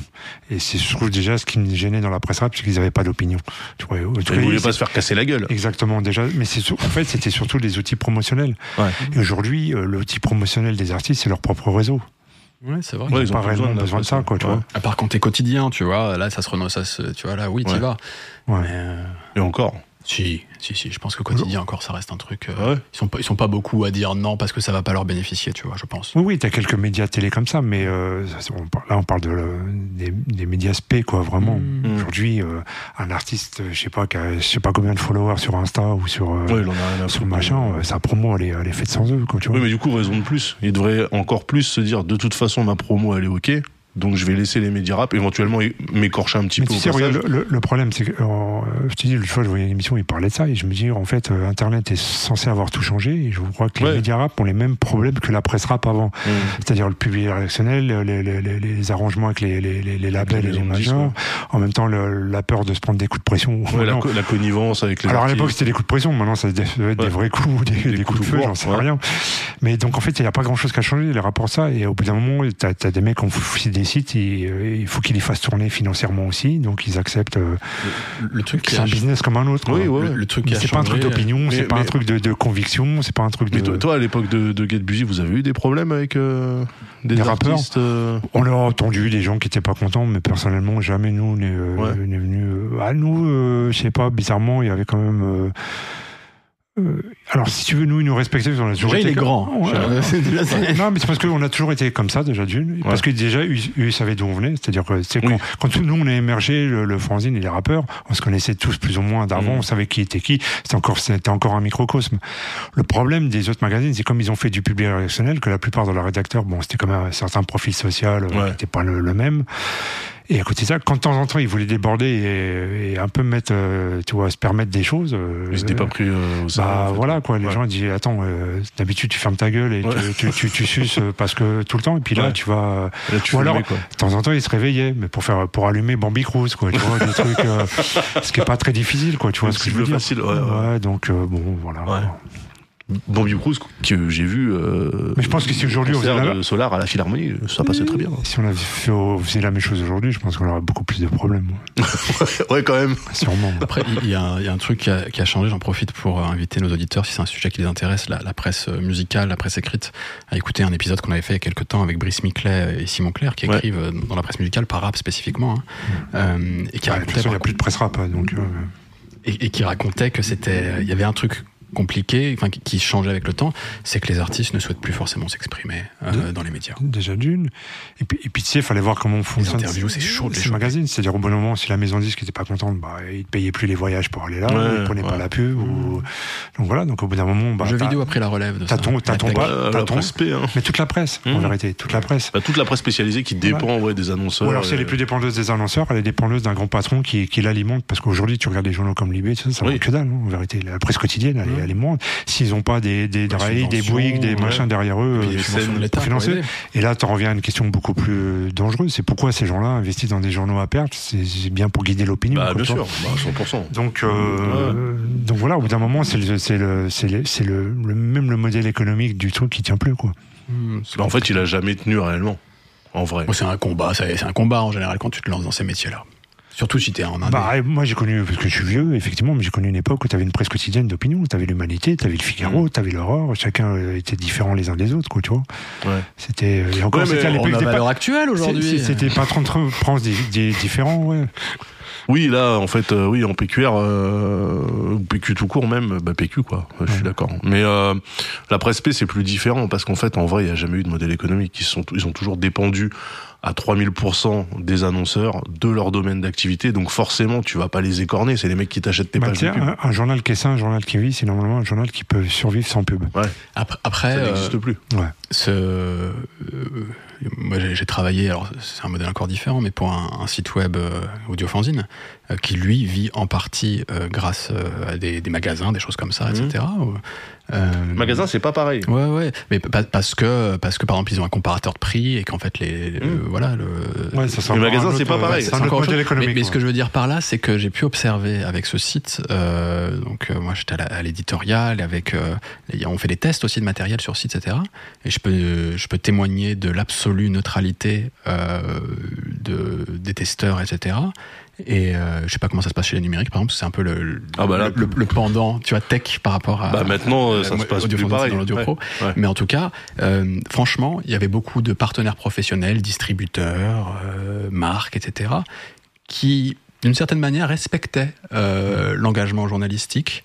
Euh, parfois, ça pouvait arriver qu'ils gueulent, voire qu'ils se fâchent et qu'ils en voient plus après quand t'as été un Mhm. peu trop dur avec un truc. Mais de manière générale, franchement, c'était en mode, c'est le jeu. Et peut-être qu'effectivement, notre produit, il est pas nickel, mais on sait qu'on enverra un bon produit, il y aura une, une Ouais. bonne review derrière. Bah, sauf qu'ils veulent plus Et, jouer à ça. et qu'en fait, et qu'ils ont, ils ont besoin. Alors, parce qu'Audiophonzine aussi a un monopole, euh, entre guillemets, en France. Enfin, en tout cas, c'est la, c'est la Bible pour le Mhm. matériel parmi les musiciens. Et ils savent qu'ils peuvent pas s'en passer, Ouais. les annonceurs. C'est que t'es Enfin, trop vois, gros, les- t'es trop gros pour Donc, être ils disent, c'est- vas-y, vous êtes objectif, on le sait, on vous l'envoie quand même parce qu'on a besoin de vous. Sauf que Ça pour un big, un big qui vont respecter en mode ok, vous nous avez traché sur le, votre dernière chronique, mais on continue à vous envoyer les trucs parce que vous êtes incontournable. En Mhm. fait, il y a toute une palanquée d'autres acteurs qui eux se font graille en mode euh, Évidemment. si tu parles mal de mon truc, je t'envoie Évidemment. plus. Là, ce que je pense que C'est dans l'attaque, dire que je, je crois qu'il y a des acteurs, j'espère en tout cas, j'ai envie de croire qu'il y a, y compris des maisons de disques, des labels, etc. Parce qu'il n'y a pas que des salauds. Mais non, Alors, parce qu'ils veulent pas. Mais non, ils Mais- veulent pas jouer le jeu. Euh, je, je pense qu'il y en a qui croient encore à ça, j'espère. non, non, J'espère. non. c'est- Moi, je, moi, je le croyais aussi. La presse P, c'est plus possible en fait. Parce que les mecs font la pluie et le beau temps. Parce que le, les, les, les marques, les studios, quand tu, tu parles du jeu vidéo, tu parles de la tech, de- Mais je vais t'expliquer. je- c'est c'est mort. La presse, la, la presse P, c'est très simple. C'est-à-dire que si même toi, tu refuses le public actionnel, tu vas rester dans ce truc. Tous les autres l'acceptent. Hmm. Donc toi, nous, ça, ça a été Oui. ça. Une justement, une fois, j'avais une discussion avec Thierry comme ça, et il me par- on parlait, il me dit, oh, la presse rap, machin. Je dis, vous avez eu la presse rap que vous méritez. Hmm. Parce que vous avez tous joué le jeu. Vous voulez tous des chroniques qui disent la vérité. Mais entre guillemets, ça veut dire qui cassent les concurrents, mais pas toi. Mm. C'est Parce que toi, tu l'acceptes pas, la Ouais, critique. bah oui, c'est ça. Et ça a toujours été comme ça. Donc, à partir du moment où nous, c'est pareil, le fanzine, pourquoi on l'a arrêté? Parce qu'au bout d'un moment, les budgets pubs, ils allaient chez les autres. Mm. Nous, on n'avait pas de pub, on n'avait rien. Euh, tu vois, donc au bout d'un moment, si toi, tu ne joues pas ce jeu-là, à moins que tu aies vraiment un public qui, qui, qui adhère à ça, mais même le public, il est formaté à ça. Non, mais, Si mais- je regardais, par exemple, dans les émissions, je voyais les, les fois les commentaires, je pense que les gens sont tellement habitués à, des, ce qu'on appelle cette espèce de, ce truc à la con, là, la bienveillance, là, Ouais. qui est juste le nouveau nom du public rédactionnel, quoi. tu vois. Mm. Et en fait, les mecs, euh, une simple question franche, ça paraît comme une attaque. C'est genre, Ouais. ouais, toi, comment tu peux recevoir. le-. Ouais, ouais, ou t'as, t'as- limite t'as agressé ton invité. Nous, il y a aucun invité qui est venu chez nous en partant dégoûté, en disant qu'il aurait Ouais. jamais dû venir, quoi, tu vois. Ils sont tous passés un bon Non, moment. mais pour, pour, pour, mais les gens euh, sont même plus, même le public est plus habitué à des tu, questions. Si tu aimes, maintenant t'es un suceur. Si t'aimes pas, t'es un hater. Il y a plus de nuance. Ça, ça c'est clair. Mais tu vois, pour te montrer à quel point euh, les acteurs ne jouent pas le jeu au- au- auquel toi tu parles en disant oui, mais ils acceptent les règles. Non, moi, je, moi, je me suis retrouvé à devoir me prendre la tête avec une marque tech que j'avais insultée et qui m'a dit euh, c'est quand même pas cool alors qu'il n'y avait pas d'OP. C'est-à-dire que quand la marque elle fait une OP avec toi et que tu dis ok je vais parler du produit pas de problème ah merde j'en ai mal parlé je suis désolé le et le mec te rappelle et Après, te il y a mal parlé, mal parlé, critiqué. tu prends pas c'est- ton billet, c'est normal. Ouais, tu vois. tu vois, mais là, là, en fait, il y avait même pas dopé. C'est-à-dire que les mecs, ils sont tellement en mode, on règne sur le milieu, sur le bise, qu'ils se permettent de t'appeler ou de te chercher à te faire parle mieux. appeler pour dire, ouais, t'as quand même mal parlé de mon produit. Et je leur ai dit, mais nique ta mère. Parce que, en fait, il y a pas dopé, je te dois rien, t'es pas. Bien sûr. Et le mec m'a appelé en mode, le RP m'a appelé en mode, enfin, la RP, en mode, euh, le client est mécontent. Je dis, mais le client de qui? Ouais. Moi, j'ai jamais parlé de quoi que ce soit, euh, en fait, pourquoi tu, tu vois? Je me dis Et ils se que- sentent légitimes à faire ça. Peut-être que la- ils font la et le beau temps. Peut-être que la tech, ils ont quand même cette volonté de, de cet ego d'améliorer toujours leurs produits. Alors peut-être qu'ils prennent les critiques, je sais pas. hein. Mais non, mais tu, la, dans la- les la artistes- tech, c'est comme tout. Hein, ils font des produits. Des fois, ils vont te faire un produit qui va être super cool. Le, celui d'après, il va être éclaté. C'est pas grave, en fait. Ah, tu vois après, chez les artistes, il y a vraiment un truc d'ego, de, de, Ouais. de machin, de, de fragilité, entre guillemets aussi. C'est pour ça, déjà, c'est souvent ce qui nuit, euh, ce qui nuit aux artistes. C'est-à-dire, ils s'entourent que de gens qui les brossent dans le sens du poil. c'est ça. Tu vois, donc au bout d'un moment, euh, tu vois, quand t'as 99 mecs qui te lèchent le cul, t'as pas besoin d'avoir un centième qui va te le botter, quoi. tu vois. Et c'est c'est souvent comme ça, quoi. Tu vois, Et c'est le problème souvent des artistes, c'est qu'il y a plus personne pour leur dire que Ils sont éclatés. ils peuvent faire ce qu'ils veulent, euh, tu vois. Ils vont rire à leurs blagues même quand elles sont pas drôles. euh, tu sais, les entourages, c'est soit t'as t'as les potes, soit t'as les parasites, soit t'as les, euh, tu vois, les. Je sais pas si c'est la norme, mais euh, la question de, de l'entourage euh, dans les, dans les milieux émergents de, de, de musique. euh, Il y, a, il y a- il y a plein de gens qui accompagnent. La question de la santé mentale, la question de avec, avec qui tu fais ton business, etc. Ouais, mais attends, euh, non, mettre, non, mettre sur le même plan la santé mentale et le fait de pas accepter la critique, je Non, trouve que c'est non, un non, peu pardon, non, non, pas du tout. Non, ce que je cherchais à dire, pardon, c'est euh, c'est que il y a une vigilance, je pense, plus importante. Je sais pas si c'est encore la norme, mais qui va se développer de plus en plus, je pense, chez les jeunes artistes, sur l'idée que euh, il faut bien s'entourer, pas que de gens Oui. qui vont dire que t'es génial, qu'il faut faire attention à ton ego, à machin, à pas te surmener, à plein. Enfin, je- je- en fait, voilà, je mets, Ouais. je mets plein de trucs dedans. Ah, qui Mais- mais sont conscients de tout Qu'en ça. fait, qu'il y a Tu besoin qu'au d'avoir au un- lieu d'être entouré de potes, ils vont être entourés de coachs. ou en tout cas de professionnels, mais c'est peut-être pas plus mal. Ouais. Parfois des professionnels plutôt que les potes. Euh, après, il y a des professionnels incompétents, voire malveillants, mais il y a aussi des gens bien parmi les professionnels, heureusement. Et aussi- on en a besoin, même en général, conscience dans la musique, d'être entouré de professionnels sérieux. Quoi. C'est sûr. Après, t'as aussi des potes qui s'inventent des rôles de coach. Ouais, ça, c'est plus embêtant. C'est comme dans le foot, c'est c'est rarement bon quand c'est ton tonton qui fait, qui signe les contrats pour toi, tu vois. Exactement. Ouais, bon, on a fait un bon point là quand même. Ouais, c'était bien. C'était On très bien. s'arrête là Ouais. Est-ce que, parce que euh, on l'a pas fait avec Ril Musul, normalement, tu sais, on, on conclut cette émission à chaque fois avec des recommandations Avec des musicales. recos, bah ouais. On l'a pas fait avec Musul parce qu'on avait écouté une vingtaine de morceaux déjà dans l'émission, c'est bon, tu vois. Là, on en a écouté moins. Euh, Est-ce que chacun, vous avez un morceau que vous avez envie de faire découvrir à nos auditeurs? Ça peut être n'importe quoi. Barry White, découvrez Barry White. Écoutez, Ça, on l'a déjà dit. Barry Un White. autre. Mais, mais c'est bien, tu le réitères, ils savent. Est-ce que t'as un truc que t'as découvert récemment ou un de tes grands classiques que, que t'aimerais faire découvrir tout simplement? Das, je sais pas si t'en as un de côté. Ouais, moi j'ai, euh, je suis Ouais. tombé sur un truc qui m'a fait gaulerie. euh, Vas-y, comme ça, il a le temps de réfléchir, cher. C'est une euh, question piège pour moi, ça. Kingdom Hearts Key de euh, JPEG Mafia, Danny Brown, avec euh, le générique d'Evangelion samplé euh, pendant tout le morceau, c'est incroyable. Merveilleux. You think you know me?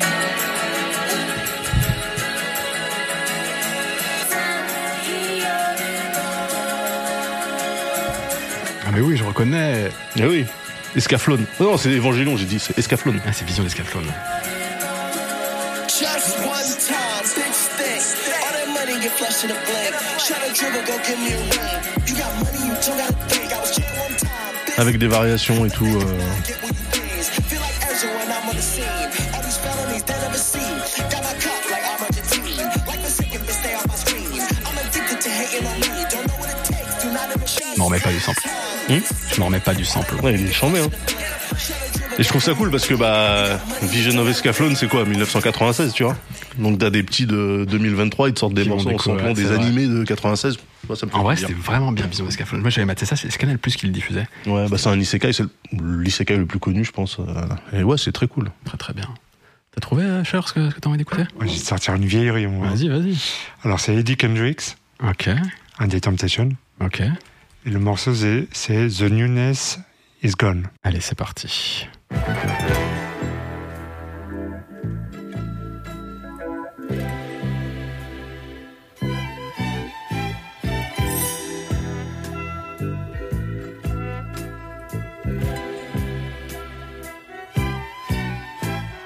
Il y aura un scout de Barry White. Hein. bah, dès qu'il y a des cordes hein.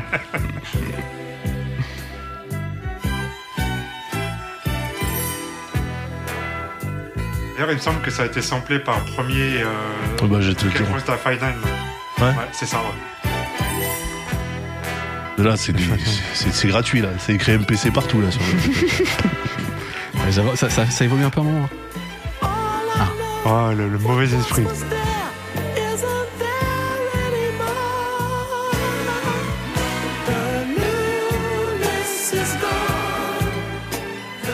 C'est pas du tout le mauvais esprit, c'est juste que tu sais, on met pas des extraits trop longs, parce que sinon après, euh, sur YouTube, c'est compliqué. Et je savais pas s'il y avait une voix, alors j'avance. Ben, J'avoue que je, je vous ai lancé, mais j'ai même pas réfléchi à moi ce que j'avais envie de faire découvrir. Si, tu sais quoi? J'ai dit que j'écoutais euh, que j'écoutais de plus en plus de jazz. oh putain Euh, et j'ai une passion. pour le free jazz let's Non, go. non, non, je reste dans le. Je, je, je, je dois des trucs accessibles, hein, Ah, globalement. ok. Euh, non, mais j'ai j'ai une passion pour Cannonball Adderley. Euh, je sais pas si vous voyez ce mec. pas du tout Qui a notamment un album euh, je je- qu'il a enregistré avec, mais je crois qu'il y a Miles Davis aussi euh, sur l'album avec lui parmi les, les groupes. Que- bah, ouais. Je, je vais pas dire de bêtises, mais quand on avait reçu Frédéric Taddy dans notre émission, je crois que Ouais. c'était un de ses choix, C'est vrai? Il me semble. Ah, bah, À vérifier, mais je crois que. oui, ça fait un commun. On a reçu Frédéric Taddy. Et, Non, je veux euh, dire, t'as les mêmes goûts que Frédéric Taddy. c'est possible. Ah ouais, c'est Salman. hein. Il est éduqué. Il est oui, éduqué. oui. euh, Je sers pas tout. par- J'aime bien le personnage, je partage pas tout. Donc, euh, j'espère ne pas tout partager avec Frédéric Taddy. Bref, euh, Something Else, euh, absolument incroyable cet album de Canon Bonallerly. Euh, et ouais, sur lequel tu vois il y a Miles Davis, euh, Hank Jones, Sam Jones, Art Blakey, bon tu vois que des grands. Et, euh, et il a eu Miles Davis parce que je crois qu'il était dans le groupe de Miles Davis, euh, Canon, Cannonball Adderley. Bref, mais c'est pas sur cet album-là. Je vous invite vraiment à écouter Something Else, qui est complètement fou, qui est un grand classique, hein, qui est souvent cité parmi les trucs assez accessibles. C'est le kind of blue de Cannonball Adderley en gros. Et, il a un de ses grands classiques que j'adore, mais qui est pas sur cet album, qui s'appelle Work Song. En fait, dans le jazz, il y a des thèmes jazz. Mm. Euh, Daz, pardon. Il y a des thèmes. Et là, ça fonctionne tellement. Ils sont forts pour ça. Regarde ça.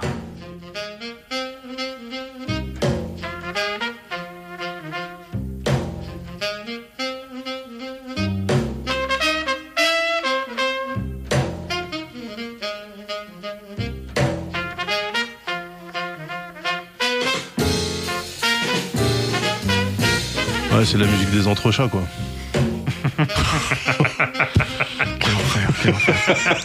Sauvez-moi.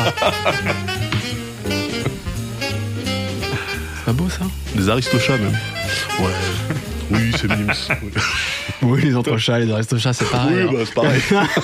Au point où on en est. Il y a toujours un mec qui a accoudé au piano et qui fait. Ouais, ouais. Exactement. Eh ben oui, c'est moi. Et alors hein, Je me disais bien que je t'avais vu quelque part. Bon, merci beaucoup, cher, d'être venu nous voir. Merci à vous. C'était cool. Euh, merci évidemment à la bouclette euh, pour toute la technique, Sam et Flav aujourd'hui. Merci à François aussi pour le montage. Merci Daz. Merci Salman, merci Avec cher. plaisir. Euh, merci Thomas, évidemment, notre sponsor. Ouais, tu veux dire quelque chose? Je rappelle juste que l'anthologie est toujours disponible dans les Fnac, Bien à sûr. Amazon et partout. Et le livre de Real Musul sur George Clinton et le P-Funk. Celui dont on a parlé il y a, Ah il y a oui. 15 jours. Attends, mais t'inquiète, deux fait- excellents bouquins à voir. Je sais que sur euh, l'émission avec euh, avec euh, Musul, euh, il a passé son temps à dire mais la suite c'est dans le bouquin. Je n'en dis Eh, pas j'ai plus cool, hein. car c'est dans le bouquin. Ouais ouais, franchement. Franchement, ça va. hein. Après, Musul avait instauré ça lui-même, genre non, mais attendez, ça, je veux pas le dire. Ouais, tu c'était cool. il est- C'était très cool. Il est Oui. bon, Musul, il est bon. Il est bon, il est bon, indéniablement. Par contre, c'est au moment où je parlais de notre sponsor que tu as, Oui. que tu que as parlé de ton propre bouquin. Tu veux faire Pardon. concurrence à Thomas, Pardon, c'est ça? non, Jamais. jamais. On, Non, a que- acheté, on a acheté des choses chez Thomas. nous. J'espère bien. Mais bien sûr. Parce que tout le monde achète cette Thomas. Tout le monde sait que c'est le meilleur que- le service. Ouais, bien sûr. c'est là où on trouve tout, tout, tout pour la musique. Thomas non Stan. Au meilleur prix. Bien sûr. Au meilleur. Non, ça, c'est- c'est- non, ça, c'est pas forcément vrai. C'est pas forcément le moins cher. On Mais c'est le meilleur service. Mais de très loin. Ouais, Et là, je dis objectivement, il, m'aurait- il me demande rien de dire, tu vois. Mais euh, C'est pas toujours le moins cher, mais c'est souvent le moins cher. En tout cas, c'est souvent proche des prix les moins chers. Mais ils se sont fait connaître en cassant les prix, honnêtement, Thomas. C'est plus le cas aujourd'hui. Par contre, le service est fou. Le catalogue est fou. SAV. Aucun équivalent. Ouais. Euh, bref, voilà. D'ailleurs, euh, faudra Pour de que je vrai, te parle. pour euh. Faudra que je te parle hors antenne. De, Ah oui, t'as des... de- tu veux acheter des choses? Voilà, On peut peut-être voir ce qu'on peut faire. on peut voir ça. C'est pas gratuit, mais il y, y a une petite réduction pour. euh, On remercie. Euh, on remercie Flav et- avec Flav non, que pour nous, c'est pas pour les gens. J'aimerais bien. mais- On remercie Flav et Sam aussi. Euh, Je l'ai déjà fait, mais Ah, bien tu l'as sûr. déjà fait, mais parce que entendu. François, mais- Non, mais mieux vaut deux fois qu'une. C'est vrai, Flav et Sam. On se retrouve sur Call of dans pas longtemps. Et, euh, et voilà. Et voilà. Et on se retrouve dans 15 jours avec un nouvel invité, Mhm. un nouveau sujet. Et Mhm. alors je vous dis, là honnêtement, Daz, j'en chie, mais Mhm. j'ai quasiment 10 invitations de lancer, etc., discussions et tout, avec des gens ultra intéressants, mais parfois un peu compliqués. Alors je sais Ah, pas c'est quel... des artistes. Je sais pas quel sera le prochain, mais promis, cette saison, il va y avoir des trucs très très cool. Euh, je sais pas quand. Voilà. mais chaque, chaque émission est intéressante après tout. Dès qu'il sort de prison. Exactement. Peut-être Arkeli. Arkeli. Oh non. on attend Arkeli. oh non. Oh non. Non, non, jamais de la vie, jamais de la vie. Dans 15 jours. Ciao. Ciao.